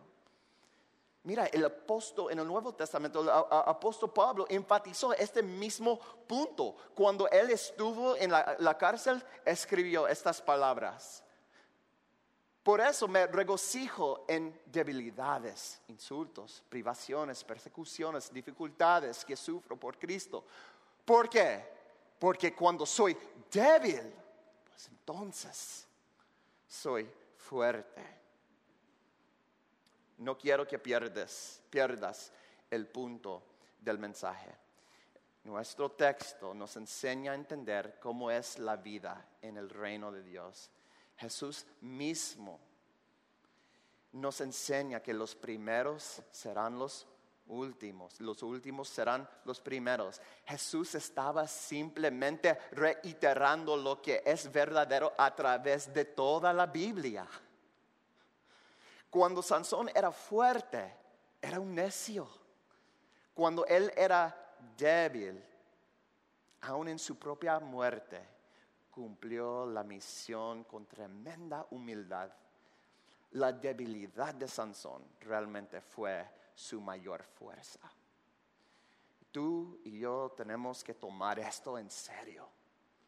Necesitamos entender cómo esto moldea, da forma a cada parte de nuestras vidas. Mira, hay miles de aplicaciones. Permítame darles solo una aplicación de la debilidad redentora. Déjenme hablarles a los padres. Padres, lamentablemente nos hemos creído la mentira de que nuestros hijos deberían escucharnos y respetarnos porque siempre tenemos la razón. Nunca lo admitiríamos, pero es así como nos comportamos. Y por eso cuando le hablamos fuerte, pecaminosamente fuerte a nuestros hijos, o cuando tomamos decisiones para beneficio propio y no para el beneficio de ellos, no nos arrepentimos no nos arrepentimos porque aunque sabemos que estamos ah, equivocados, no queremos ser descalificados de recibir su respeto en otras situaciones. Y no nos arrepentimos. ¿Ven? Hacemos una correlación falsa entre el respeto y estar en lo correcto. Y lo que pasa es que nuestros hijos crecen sin haber escuchado un arrepentimiento profundo y genuino. Y adivinen qué, nuestros hijos nunca se arrepentirán si no nos ven a nosotros haciéndolo, si no nos ven a nosotros apreciando la debilidad. ¿Alguna vez has mirado a tus hijos a los ojos y has dicho estas palabras? Yo estuve mal, fui yo egoísta. Mi comportamiento hacia ti fue hijo, hija completamente inapropiado. Necesito ayuda. He ofendido a Dios y te he ofendido a ti. ¿Me perdonas? Esto debe ocurrir a menudo en hogares cristianos. Si esto ocurre, pasarán dos cosas. Primero, tus hijos te respetarán más, no menos tomarán tus consejos más en serios, no menos en serios. ¿Por qué? Porque saben que si estás mal, aceptarás tu error. Tendrás más influencia en la vida de tus hijos, no menos. Escucha, la debilidad es más poderosa que la fuerza. Y lo segundo que va a ocurrir es que tus hijos van a comenzar a imitarte. Quiero decir que también se van a convertir en personas que vean el arrepentimiento y la debilidad como algo sumamente importante. Yo soy una persona particularmente ah, orgullosa. Cuando me casé era el peor esposo. Nunca pedía perdón, aun cuando sabía que estaba equivocado. El decir, por favor, perdóname, era tan y tan difícil. Parte de mi problema es que yo crecí en un hogar donde eso no era parte de mi vocabulario. Nunca vi ese ejemplo. Me sentía muy incómodo al confesar mi pecado. Pero hoy estoy sumamente comprometido con crecer en esta área. ¿Y sabes por qué? Porque mi oración por mis hijos desde el día que nacieron fue esta. Señor, no quiero que mis hijos sean perfectos porque eso es imposible, pero Señor, quiero que ellos sean personas que sepan arrepentirse profundamente. Las personas dispuestas al arrepentimiento no le tienen miedo a ser débiles. ¿Por qué? Porque las personas débiles no están tratando de ser el héroe, sino están aferrándose al héroe. Ahora, quiero que te imagines una iglesia, nuestras iglesias enteras, que se caracterice por ser personas llenas de arrepentimiento profundo. Cada uno de nosotros, si todos nos humilláramos, si todos nos jactáramos de nuestra debilidad, podríamos ser una comunidad que tendría un impacto tremendo en nuestra ciudad y nuestras familias. Esta es mi oración por mí y es mi oración por ti. La historia de Sansón está escrita para que tanto la audiencia original como la audiencia moderna puedan entender la virtud de la humildad, humildad y la debilidad. Y mientras más fuerte se ponía Sansón, más malvado se tornaba. Mientras más débil se hacía Sansón, más lo usaba Dios. Tenemos que permitir que esa historia preciosa moldee la manera en que nos vemos a nosotros mismos y nuestra vida espiritual. ¿En qué área podemos hacer, hacernos débiles para que Dios nos use más poderosamente? Permítame concluir este sermoncito. Esta mañana intenté valorar la vida de Sansón, evaluando su fuerza y su debilidad. Y lo que he tratado de lograr a través de este sermón es esto. Quiero que veamos la belleza de la debilidad. Pues ¿dónde encontramos los recursos para poner en práctica la ética cristiana que propone este texto? ¿Dónde? Yo no soy suficientemente ah, lleno de valentía para ser débil entre ustedes. Pues he aquí donde.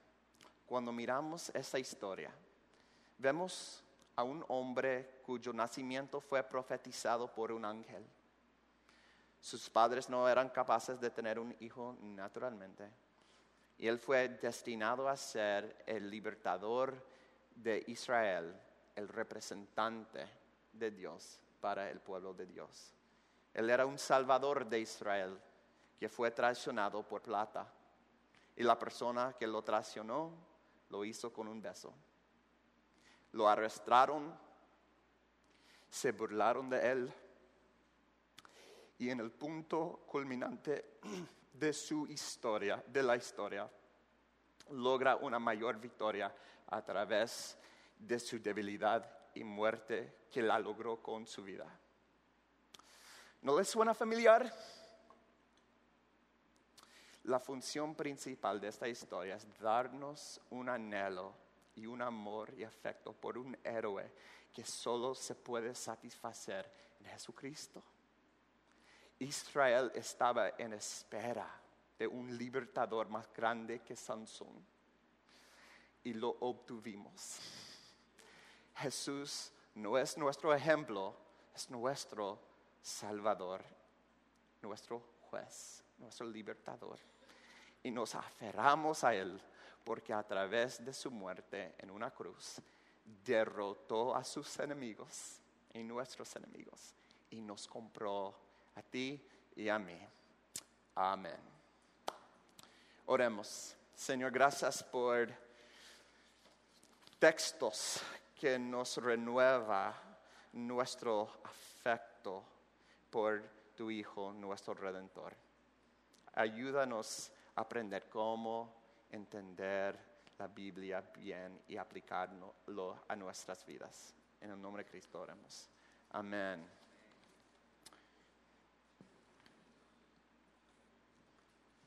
Ahora Gerson, Rosadeli e Iselis les van a estar repartiendo unos papeles.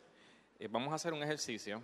Vimos, haciendo quizás un repaso, vimos cuando hablamos de teología bíblica, cómo quizás hay un modelo de redención, cómo hay un modelo de redención que podemos aplicar a, a nuestras predicaciones, cómo necesitamos hacernos la pregunta de qué significaba este pasaje para esta audiencia, en qué, en qué momento de la redención está esta audiencia y cómo este pasaje encaja en el gran relato del Evangelio.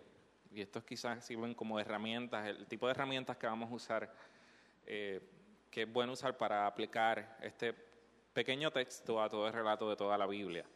Así que vamos a hacer un ejercicio ahora, ahora con un pasaje del Nuevo Testamento. Y lo que vamos a hacer es que ahí donde usted está, va a buscar a, van a ser un grupo de siete personas, usted y seis personas adicionales. Si no se conocen, se pueden presentar, pero busque las seis personas más, aparte de usted, que tiene cerca de usted, un grupo de siete personas.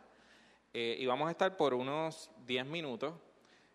Eh, vamos a leer este pasaje que aparece, que aparece en la hoja que les dimos y juntos van a contestar las tres preguntas que aparecen abajo. Van a discutir estas preguntas. Sabemos que estamos en un lugar con muchos predicadores, hablamos mucho, así que tratemos de ser breves, porque esto es, esto es fuerte para, esto es difícil para este grupo. Pueden acomodar la silla como quieran, así que desde ahora comienzan los 10 minutos. Vamos. Ok, entonces, eh, uh, volvamos acá. Eh, eh, gracias, Pastor Ronnie, por predicar ese mensaje, ese sermón. Eh, antes de entrar en el pasaje que estaban discutiendo ahora mismo, ah, de Lucas capítulo 10, ah, solamente a manera de, repaso de la experiencia del sermón, este, si usted prestaron atención, el Pastor Ronnie estaba tratando de emular de forma predicada. ese, sermón fue predicado aquí en la travesía. Esto no es un sermón que se preparó para esta conferencia y qué sé yo qué. No, no, es un, sermón que se predicó aquí. Este, y usted puede notar por las diferentes aplicaciones, etcétera, pero el pastor Ronnie trató de hacer un movimiento en términos de lo que hablamos del, del, modelo implícito. Eh, ah, ¿Cómo notaron ese movimiento? ¿Cómo, cómo piensan que él se movió? Eh, ¿Cómo se movió el, el, el sermón?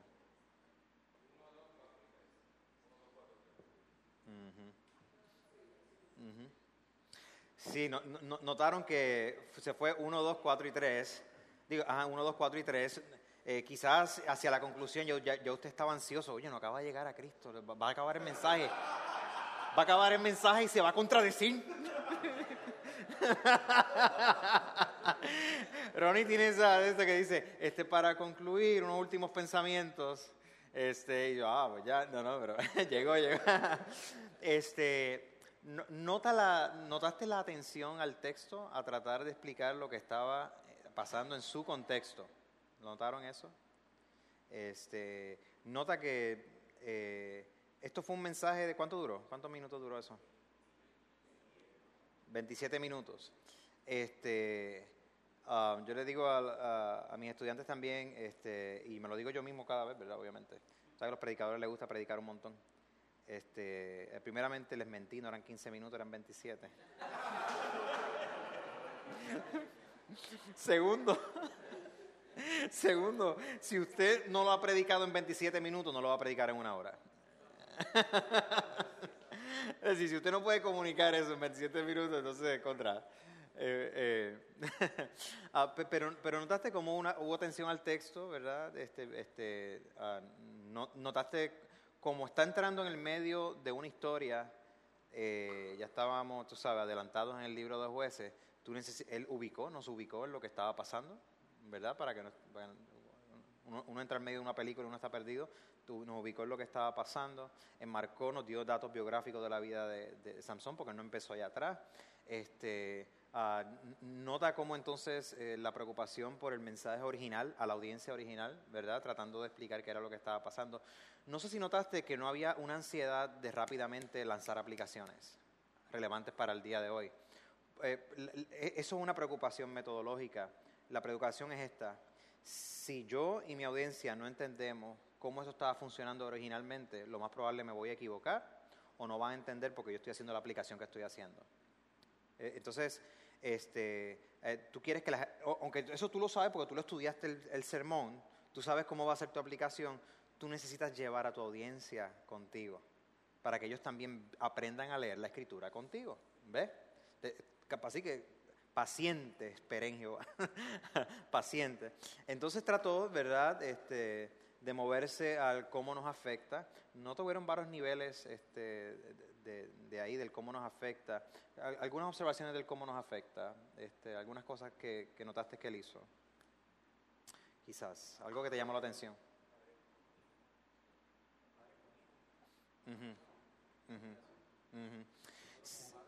Sí, notaste que la aplicación concreta este, de ilustración fue la, relación de padres con hijos, pero nota, a, previo a eso, eh, el setup que él hizo para lograr, claro, hay, notas que hay una preocupación contextual a la iglesia que él le estaba predicando, ¿verdad? Hay una situación en esa iglesia. Este, segundo, que él hace una transición de, de hablar del principio de la debilidad como uno que se aplica a muchas cosas de la vida. Menciona, hay muchas aplicaciones que puedo hacer. Segundo paso, déjame aplicar el concepto de esta debilidad, no la vida de Sansón, sino el concepto de la debilidad a este tipo de relación, para entonces volver el concepto de debilidad y de fuerza, para entonces volver para atrás. Entonces, este, la pregunta es, ¿cómo yo puedo llegar allí cuando la historia de Sansón no se está hablando de padre e hijos? Este, tú puedes llegar ahí y lo puedes hacer en otros mensajes si tú estás hablando de una enseñanza más amplia que se desprende de la historia y luego menciona que esto es una aplicación que se refiere no directamente al texto principal, sino al concepto de, lo que se está enseñando en términos de la humildad, entonces es legítimo. Ahora, lo que él no hizo fue, los padres, ustedes padres saben que como Sansón, ustedes no escucharon eso. Lo que escucharon fue la aplicación a partir del concepto de debilidad y de ser vulnerables que ciertamente lo vemos en la vida de Sansón. Ahora, tú puedes pensar en aplicaciones más directas que esa, claro que sí, este, y quizás hasta más fuertes, este, que se puedan desprender de eso. Tú puedes pensar en, la relevancia para el ministerio cristiano, para aquellos que sirven a la iglesia, que, ejercen algún tipo de oficio, de llamado de enseñanza o etcétera, aquella gente que son llamadas a servir al pueblo de Dios, ¿verdad? Entonces quizás ahí tú puedes, psicológicamente hay una aplicación más directa. Este, ah, pero incluso, aunque es un poquito más directa, como quieran, no estamos en la misma etapa de la salvación, ¿verdad? Por eso es que los, pastores o los maestros no, no son jueces, ¿verdad? Este, ah, nota a quién fue entonces sí la aplicación directa. El patrón del rol de lo que se supone que era un juez, ¿verdad? Lo que supone que hiciera, ¿verdad? Con cómo Jesús retoma ese patrón y los patrones de tipología. Es decir, habían cosas en la vida de Jesús que repetían situaciones en la vida de Sansón. Entonces, eh, Sansón tenía un llamado, de nuevo, representativo para el pueblo, para liberar al pueblo, este, pero en el drama de su vida igualmente lo quisieron engañar, fue traicionado, hubo dinero envuelto, etcétera. Este, el reverso es que Jesús no mata a la gente, Jesús muere para liberar a la gente. Entonces, ese es el movimiento. Ah, de nuevo, usted puede comenzar, usted puede empezar muchas aplicaciones este, ah, y, ver cómo quizás usted puede pensar en maneras más efectivas de hacer este, el 4, por ejemplo, ese, ese 4. Entonces ahí, pues, obviamente, yo imagino que usted está pensando un montón de, de ilustraciones que fueran más directas, etcétera, o, que no fueran a un nivel terciario. Este, y después para subir a Cristo. Notaste la trayectoria mesiánica de cumplimiento. Nota que él estaba tratando, no estamos diciendo que este es el mensaje perfecto, estamos diciendo que lo que se estaba intentando hacer, ¿verdad? Este, nota eh, la preocupación por teología bíblica, de que esto fuera ubicado en un sentido de que, mira, esto está pasando, pero era por estas y estas y estas razones, esto es lo que, se- lo que el pueblo creía, y luego como, como eh, Jesús viene este, a, fungir esa. Ah, impresiones generales, no sé, este, ayuda en algo, eh, preguntas en cuanto a esto.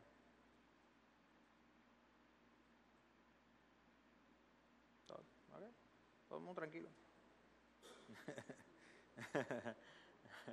Ah, este, ah, todo mensaje que usted predica, y si usted particularmente como el pastor Ronnie que escribe manuscritos, eh, usted lo puede retrabajar, usted lo puede repredicar en otros contextos.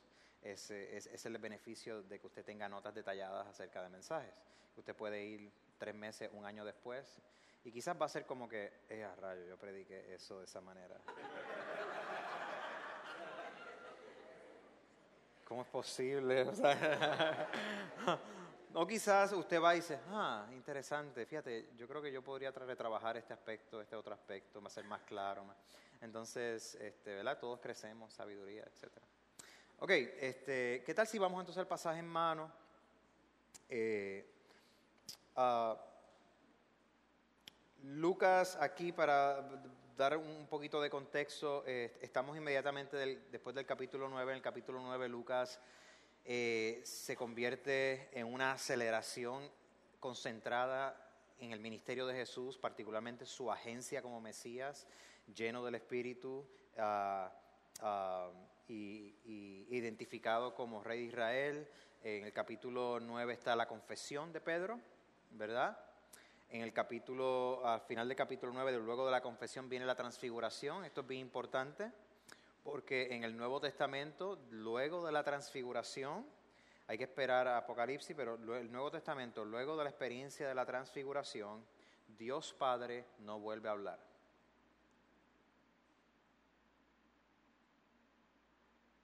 ¿Se dio cuenta de eso? En la transfiguración, es- este es mi hijo, mi escogido en el verso 35, escúchenlo. Y de ahí en adelante, todas las citas son de Jesús hablando solamente. Dios no vuelve a hablar, Dios Padre no vuelve a hablar. Lo dijo claramente, tienen que escucharlo a Él.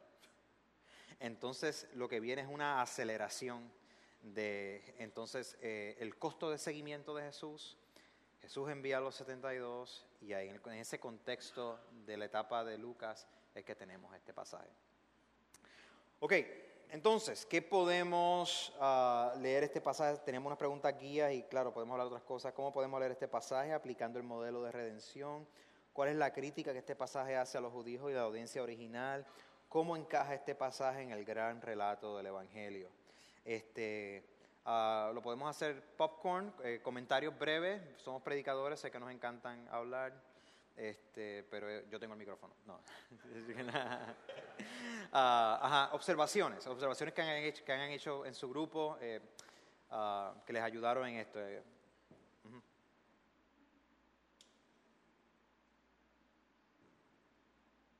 Tranquilo, ahí usted como usted quiera. En, en- en- ese- en esa primera ubicación, ¿cómo podemos leer este pasaje aplicándolo al modelo de redención? Obviamente, ¿qué es lo que está pasando aquí, primeramente? ¿Qué está pasando en el pasaje?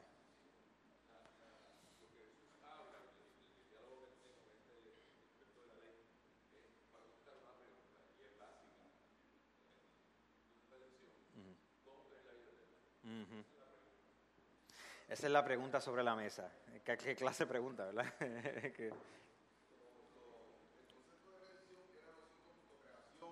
Eso Ajá. que habíamos puesto. Para tener claro. Sí. Ajá, tenemos el enmarcamiento de una gran pregunta, este, ah, que es básicamente una pregunta de justificación. ¿Qué tengo que hacer, verdad, para heredar la vida eterna? ¿Qué, qué- qué- qué- qué más? ¿Qué, qué está sucediendo? observaciones, ¿verdad? Dale, no, no sean tímidos, ahí mismito, ¿dónde están? Están describiendo, así que aquí no hay contestaciones erróneas. Usted está describiendo lo que está sucediendo. Esto era experto en la ley. Nos da un background de- de- del conocimiento bíblico de esa persona. Correcto, correcto. No era un neófito, no era alguien así tirando, sino esto, esto, esto tiene olor a polémica con un experto de ley. No le da la contestación, sino que le pregunta qué es lo que tú entiendes que dice la escritura. Y con- se contestó él mismo. El Eh, patrón de Jesús a veces contesta preguntas con preguntas y a veces redirige, redirige la pregunta y, y- y- y la ataca de otra manera. Este, ajá. ¿Qué otras observaciones? Sí, allá.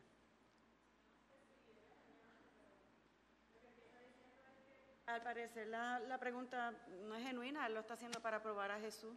Ujú. O sea, la intencionalidad de la persona aquí está en juego. Este, parecería hasta casi una pregunta que se supone que parecería redundante, pero es como casi capciosa, ¿no? Pues entonces explícame quién es el prójimo. Y luego, exacto. O sea que tenemos polémica, tenemos un experto, eh, tenemos intenciones que se que están develando.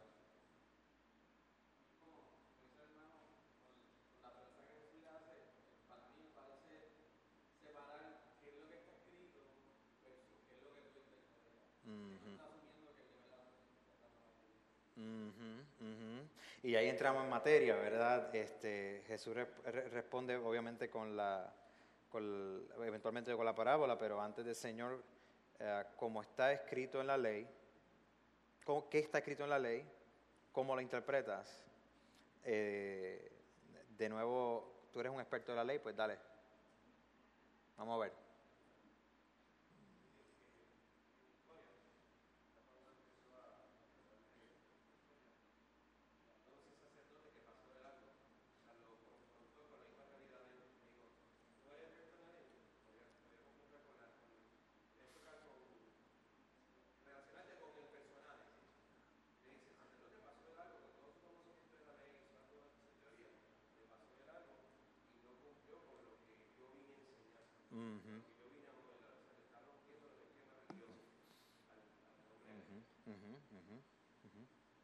Sí.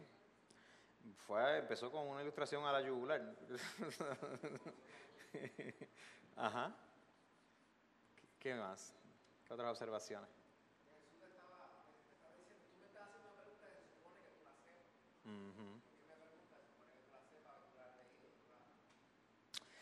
Sí, que eh, es el reverso de la, también de la, de la intención de la persona. Este, o sea, Jesús no lo pueden coger tampoco de, de zángano en ese sentido. Dice, no se supone que tú sepas esto. Ajá.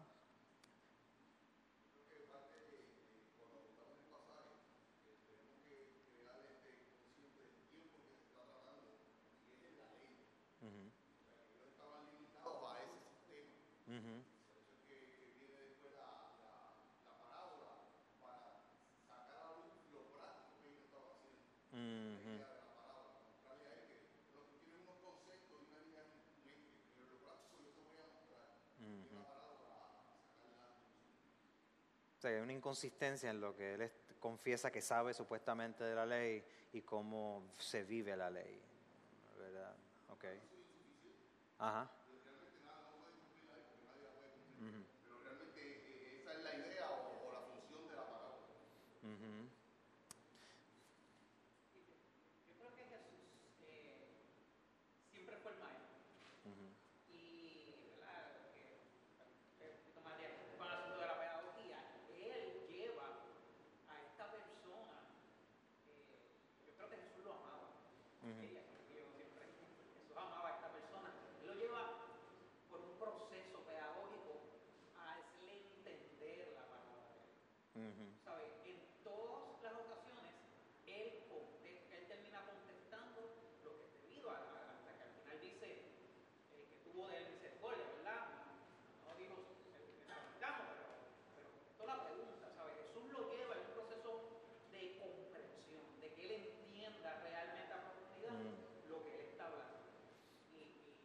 sea, que hay una estrategia también de parte de Jesús que se nota en, en, la, en el diálogo también de...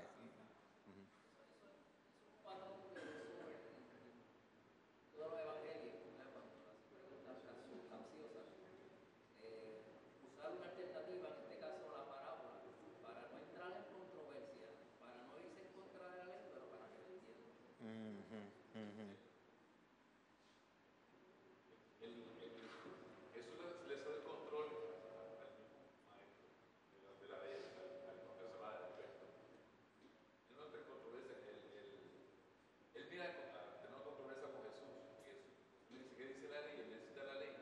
Jesús le dice, eso mismo es, es contestarte bien, haz eso y vive. Porque, eh, entonces, la, la respuesta de él Ujú. viene del intento de la, de la autojustificación. Ujú. Ahí es donde está el problema de, de, de este hombre, que quiere justificarse a él mismo. Y, la pregunta acerca de quién es el prójimo, que, que es lo que trae la, la, la puerta ¿verdad? para Cristo presentar el plan de redención, Ujú. el verdadero propósito de Dios. Porque aunque estamos, está- estamos en el contexto de que estamos antes de la muerte de Cristo, y ese era el medio.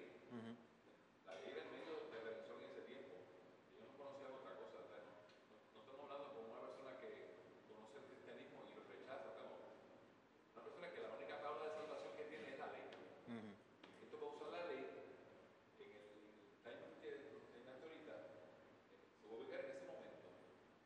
Este, y, y de ahí viene la, la, la, la presentación de Cristo, ¿verdad? Como- Sí, esa especificación de, Lucas en el verso 29, pero, pero él quería justificarse, nos da el indicio de nuevo que Lucas está haciendo el comentario este, de la intencionalidad de la persona de nuevo. En el grupo hablamos sobre cómo Jesús también puede estar siendo un reflejo de- del plan de Dios para el pueblo de Israel, que ellos fueran luz a las naciones, y cómo ellos no estaban cumpliendo ese plan. Así que ahí también tenemos otro lente del Antiguo Testamento. Esa observación es bien importante porque entonces comienza a ubicar el pasaje, no solamente en el aspecto de la redención, sino el tipo de crítica eh, al rol de Israel que se supone que asumieran, pero que no estaban asumiendo. Eh, nota, eh, puede hacer algunas observaciones para, para acelerar la discusión, eh, que cuando Jesús entonces eh, muestra esta parábola, eh, mira los protagonistas de la parábola. Tienes tres protagonistas. Tienes los primeros dos, que entonces al Jesús ponerlo en el contexto de una parábola, es más explosivo de lo que pensamos. Él comienza con el sacerdote, ¿verdad? Ah, quien al verlo se desvió y siguió de largo. El sacerdote, eh, el orden sacerdotal representado, entonces Jesús está haciendo una polémica, está haciendo una crítica de que estamos hablando de que aquellos que están a cargo de la liturgia y de la devoción, la mediación del pueblo ante Dios son precisamente la institución que falla. ¿verdad? De nuevo, lo que Israel se supone que, fuera. Y luego menciona, entonces viene un levita, que se supone que está a cargo, es la parte de la institución de la experiencia de adoración sacrificial, ¿verdad? Ambos están vinculados con la ley y, y, al representante de lo que se supone, de lo que se supone que son los modelos de Israel, de nuevo, fallan. Es decir, eh, Jesús está apuntando un patrón, está apuntando un patrón que viene desde la historia de la redención desde atrás. Eh, el aspecto crítico es a quien Jesús toma como protagonista entonces. Es nuevamente a un samaritano. Ya Juan nos había hablado de su conversación con la samaritana, ¿verdad? Que se convierte en la primera evangelista, ¿verdad?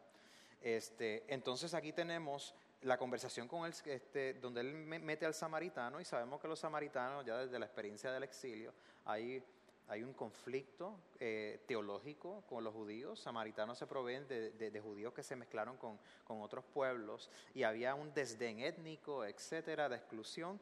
Entonces Jesús toma a ese samaritano y comienza a hablar de, del sacrificio personal que hace, físico, de transporte, financiero, es decir, un sacrificio de hospitalidad, de recibir al otro que no conoce, ¿verdad?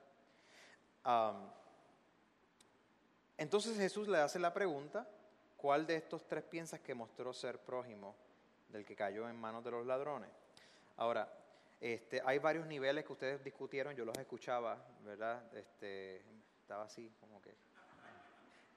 Eh, está el nivel ético de la discusión, que ciertamente Jesús está poniendo un ejemplo paradigmático de hospitalidad absoluta, tú sabes, este, de la gente que son los representantes de la ética de un pueblo, que se supone que son los que actúen de esta manera, principalmente como modelo para otros y son los primeros que fracasan, ¿verdad?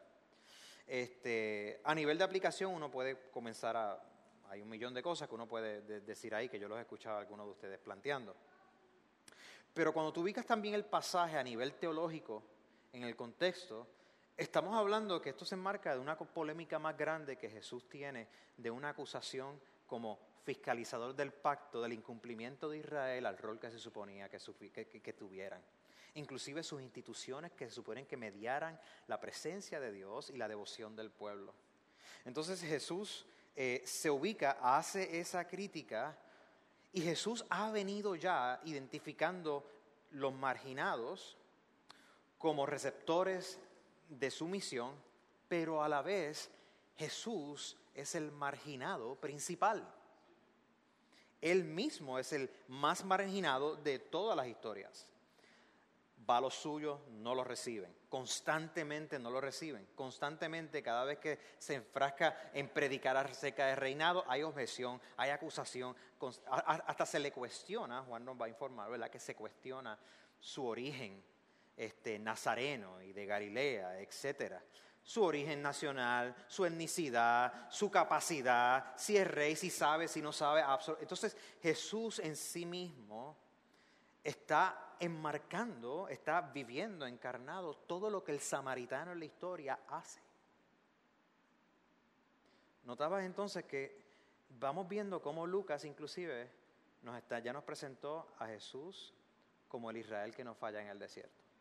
A Jesús como cargador de la gloria y la doxa de Dios, como en el monte Sinaí, Él es el nuevo Moisés. A Jesús como cumplimiento de la experiencia profética. Elías apareció, lo están mirando tanto la doxa, su rostro está resplandeciendo, en el capítulo 9.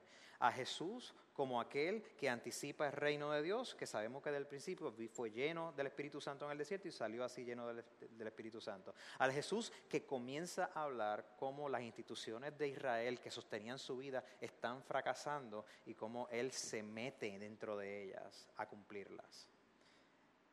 Entonces Jesús está hablando en esta parábola de cómo la gente debieran ser algo que han fracasado ser.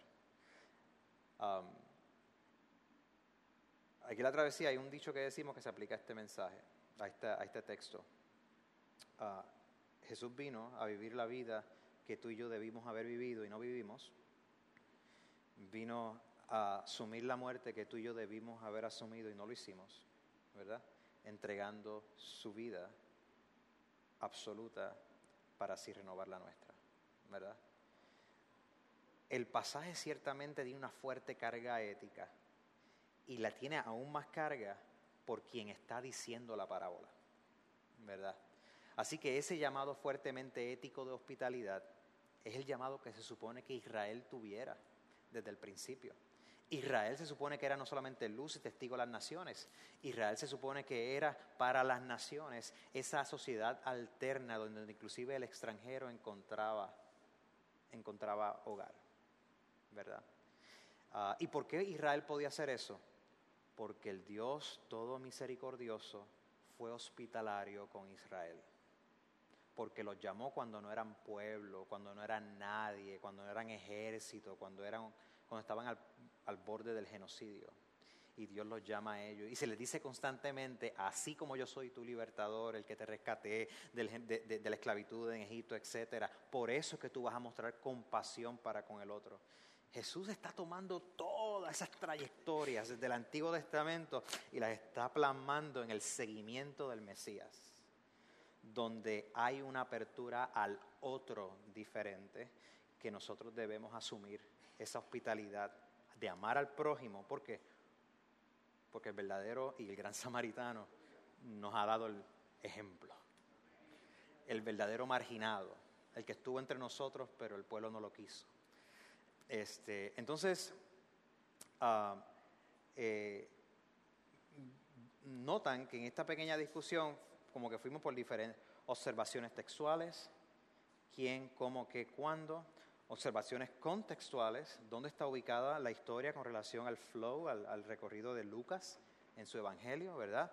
Observaciones de carácter hermenéutico, cuál es la naturaleza de la polémica, este, quién está estableciendo la polémica, la manera en que Jesús se atiende al asunto, el rol de la ley, luego el carácter ilustrativo, cómo Jesús entonces eh, comienza a deconstruir básicamente lo que se supone que eran las instituciones claves del sostenimiento de la vida religiosa de Israel a partir de ponerte un sacerdote y un levita en el ejemplo.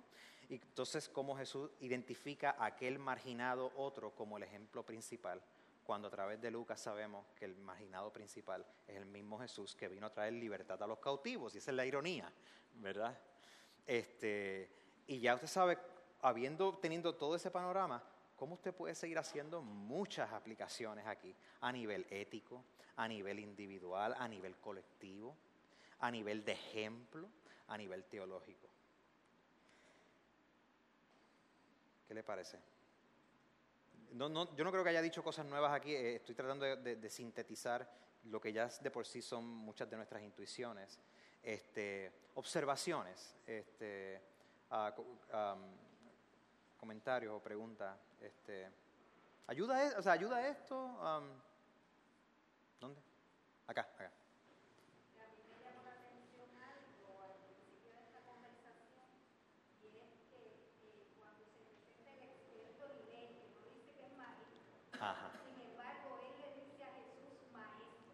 Dice Rabí, sí. O sea, que en algún, en, en- en algún lugar de su, de su yo estaba reconociendo a Jesús como un maestro.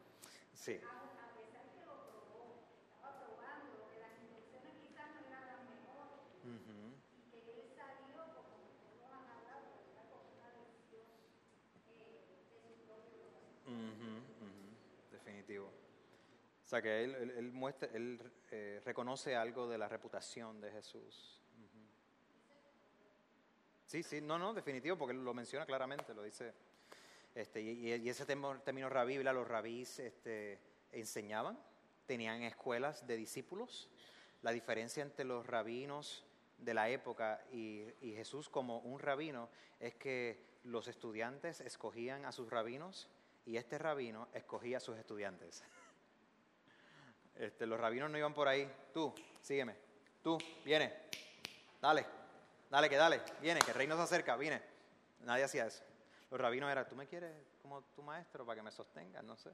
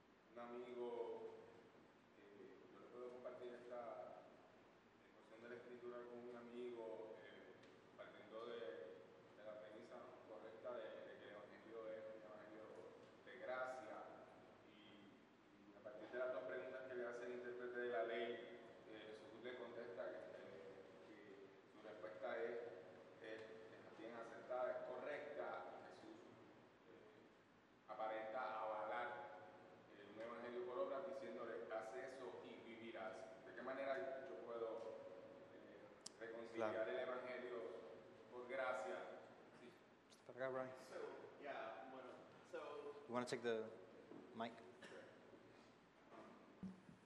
So, eh, una de las cosas, um, la parábola funciona como un resumen de la metarrelato, los fracasos de Israel y la necesidad de uno de cumplir el trabajo de, um, de Israel.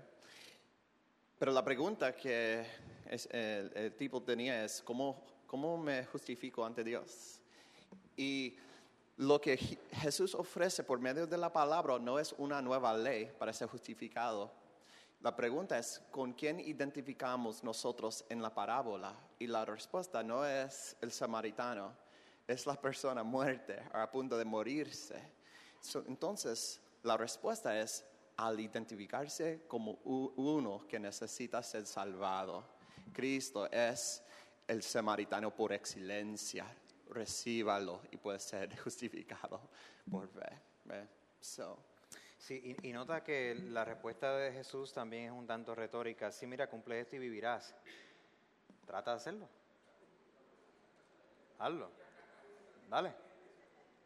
Este, y ya sabemos que Lucas sabía que estaba tratando de autojustificarse. Nota que había otras personas, otros sacerdotes, este, ah, en la historia de Lucas, que eran gente sumamente piadosa. Tenemos la profetisa Ana y tenemos este, ah, ay Dios mío, este señor, este, a Simeón. Eh, entonces, eh, eh, Simeón inclusive estaba en, los asuntos del templo, pero inclusive una persona tan anciana y tan sabia como Simeón, en un momento, pues le tiene que decir, pues, ¿qué, qué tal si te quedas calladito en lo que esto pasa? ¿Verdad? Porque no le creyó al, al ángel, etcétera. Este, ah, pero sin embargo, de la profeta Ana no se dice nada. Esta Ana dice, ella esperaba también, era otra anciana. Habían, ahí aparecen una serie de ancianos al principio de Lucas este, y de gente que, que aman la ley de Dios y a la vez aparentemente saben las limitaciones de ellos mismos para cumplirla. Es importante entender que, que el, el que era amante de la ley de Dios, como digamos el Salmo, tu ley es dulce, eh, como la miel, etcétera, este, sabían que como quiera dependían de la profunda misericordia de Dios y de la gracia de Dios, inclusive en el Antiguo Testamento porque tu misericordia, ah, este, ah, el, salmo, ah, ¿cuál es el salmo? Este, por la misericordia de Jehová no hemos sido consumidos, porque nunca decayeron para mí, tus misericordias nuevas son cada mañana y grande es tu fidelidad. Entonces, no estamos hablando de que el buen eh, este, israelita no conocía la misericordia de Dios, pero la realidad es que las instituciones legales y religiosas llegaron al convencimiento de que si tú cumples esta ley por ti mismo, entonces vas a estar bien. Este, entonces dice, dale, cúmplela y tendrás Zoe y, y vivirás. Pero ya Lucas nos está diciendo, pero su intención no era esa. Se quería auto- autojustificar. Autojustificación es otra cosa que alcanzar el favor de Dios basado en la correspondencia de tus obras a la bendición de Dios. Y esa intuición fue la que tomaron los reformadores, ¿verdad? Y por eso tenemos cuidado también cuando predicamos y de, tirar fórmulas, ¿verdad? Este, si tú haces esto, Dios va a hacer esto. Y, y es en proporción, tú sabes. Eh, entonces es, es un- es un- es una TH, es una transacción entre iguales de negocio. Este, eso, esa es la lógica de la justificación, la correspondencia entre la bendición de Dios y tus obras. Pero la escritura nunca ha sido realmente así. Dios siempre excede en su misericordia, ¿sabes? Ah, ¿Algún comentario más y terminamos?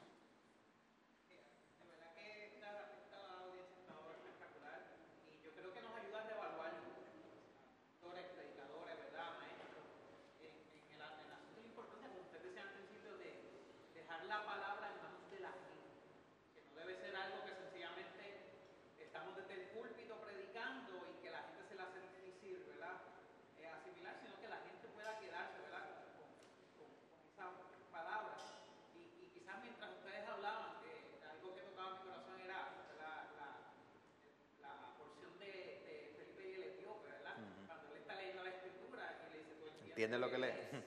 Que le dice cómo voy a entender si nadie me lo explica. Y que no se nos olvide que la predicación del Evangelio no es, no es un asunto de púlpito, sino de cercanía y de hacer discípulos. Uh -huh. Y hacer discípulos conlleva tiempo, y conlleva amistad, y conlleva relación. Amén. Pues, Amén. Gracias por su atención, sacar el tiempo para estar aquí con nosotros dialogando. Esta no es la última palabra en ninguno de los temas que hemos hablado. Esperamos que les sirva como un guía, como un mapa, que les inspire, ¿verdad? Este, ah, sí, eh, eh, que los inspire y a la vez los rete. Si usted sale de aquí un poquito más preocupado por lo que va a predicar mañana, está bien. Está bien. Un buen amigo mío que está sentado allá atrás una vez me dijo, chico, ya después de esto entro en una crisis, no sé lo que voy a hacer. No, no, no. No, no, no. No, no, no. Hay un nivel de preocupación que es saludable. Pero no es que se paralice. No, no, no, no. Al contrario, queremos servirle de inspiración este, en lo que podamos. Y para nosotros es, un honor servirle con mucho respeto. Admiramos lo que ustedes hacen. Eh, todos somos parte del mismo cuerpo. Cuando el cuerpo se alegra, todos nos alegramos. Cuando el cuerpo se todos nos dolemos. Así que, ¿qué tal si oramos juntos? Este, Pastor Ronnie.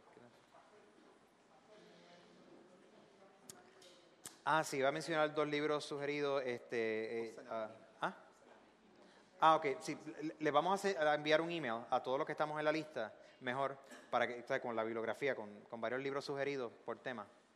Este, porque si lo menciona así, como quiera, se va a perder el nombre. Oremos. Señor, gracias por ah, amar tanto pecadores como nosotros y hasta usarnos ah, para adelantar tu evangelio aquí.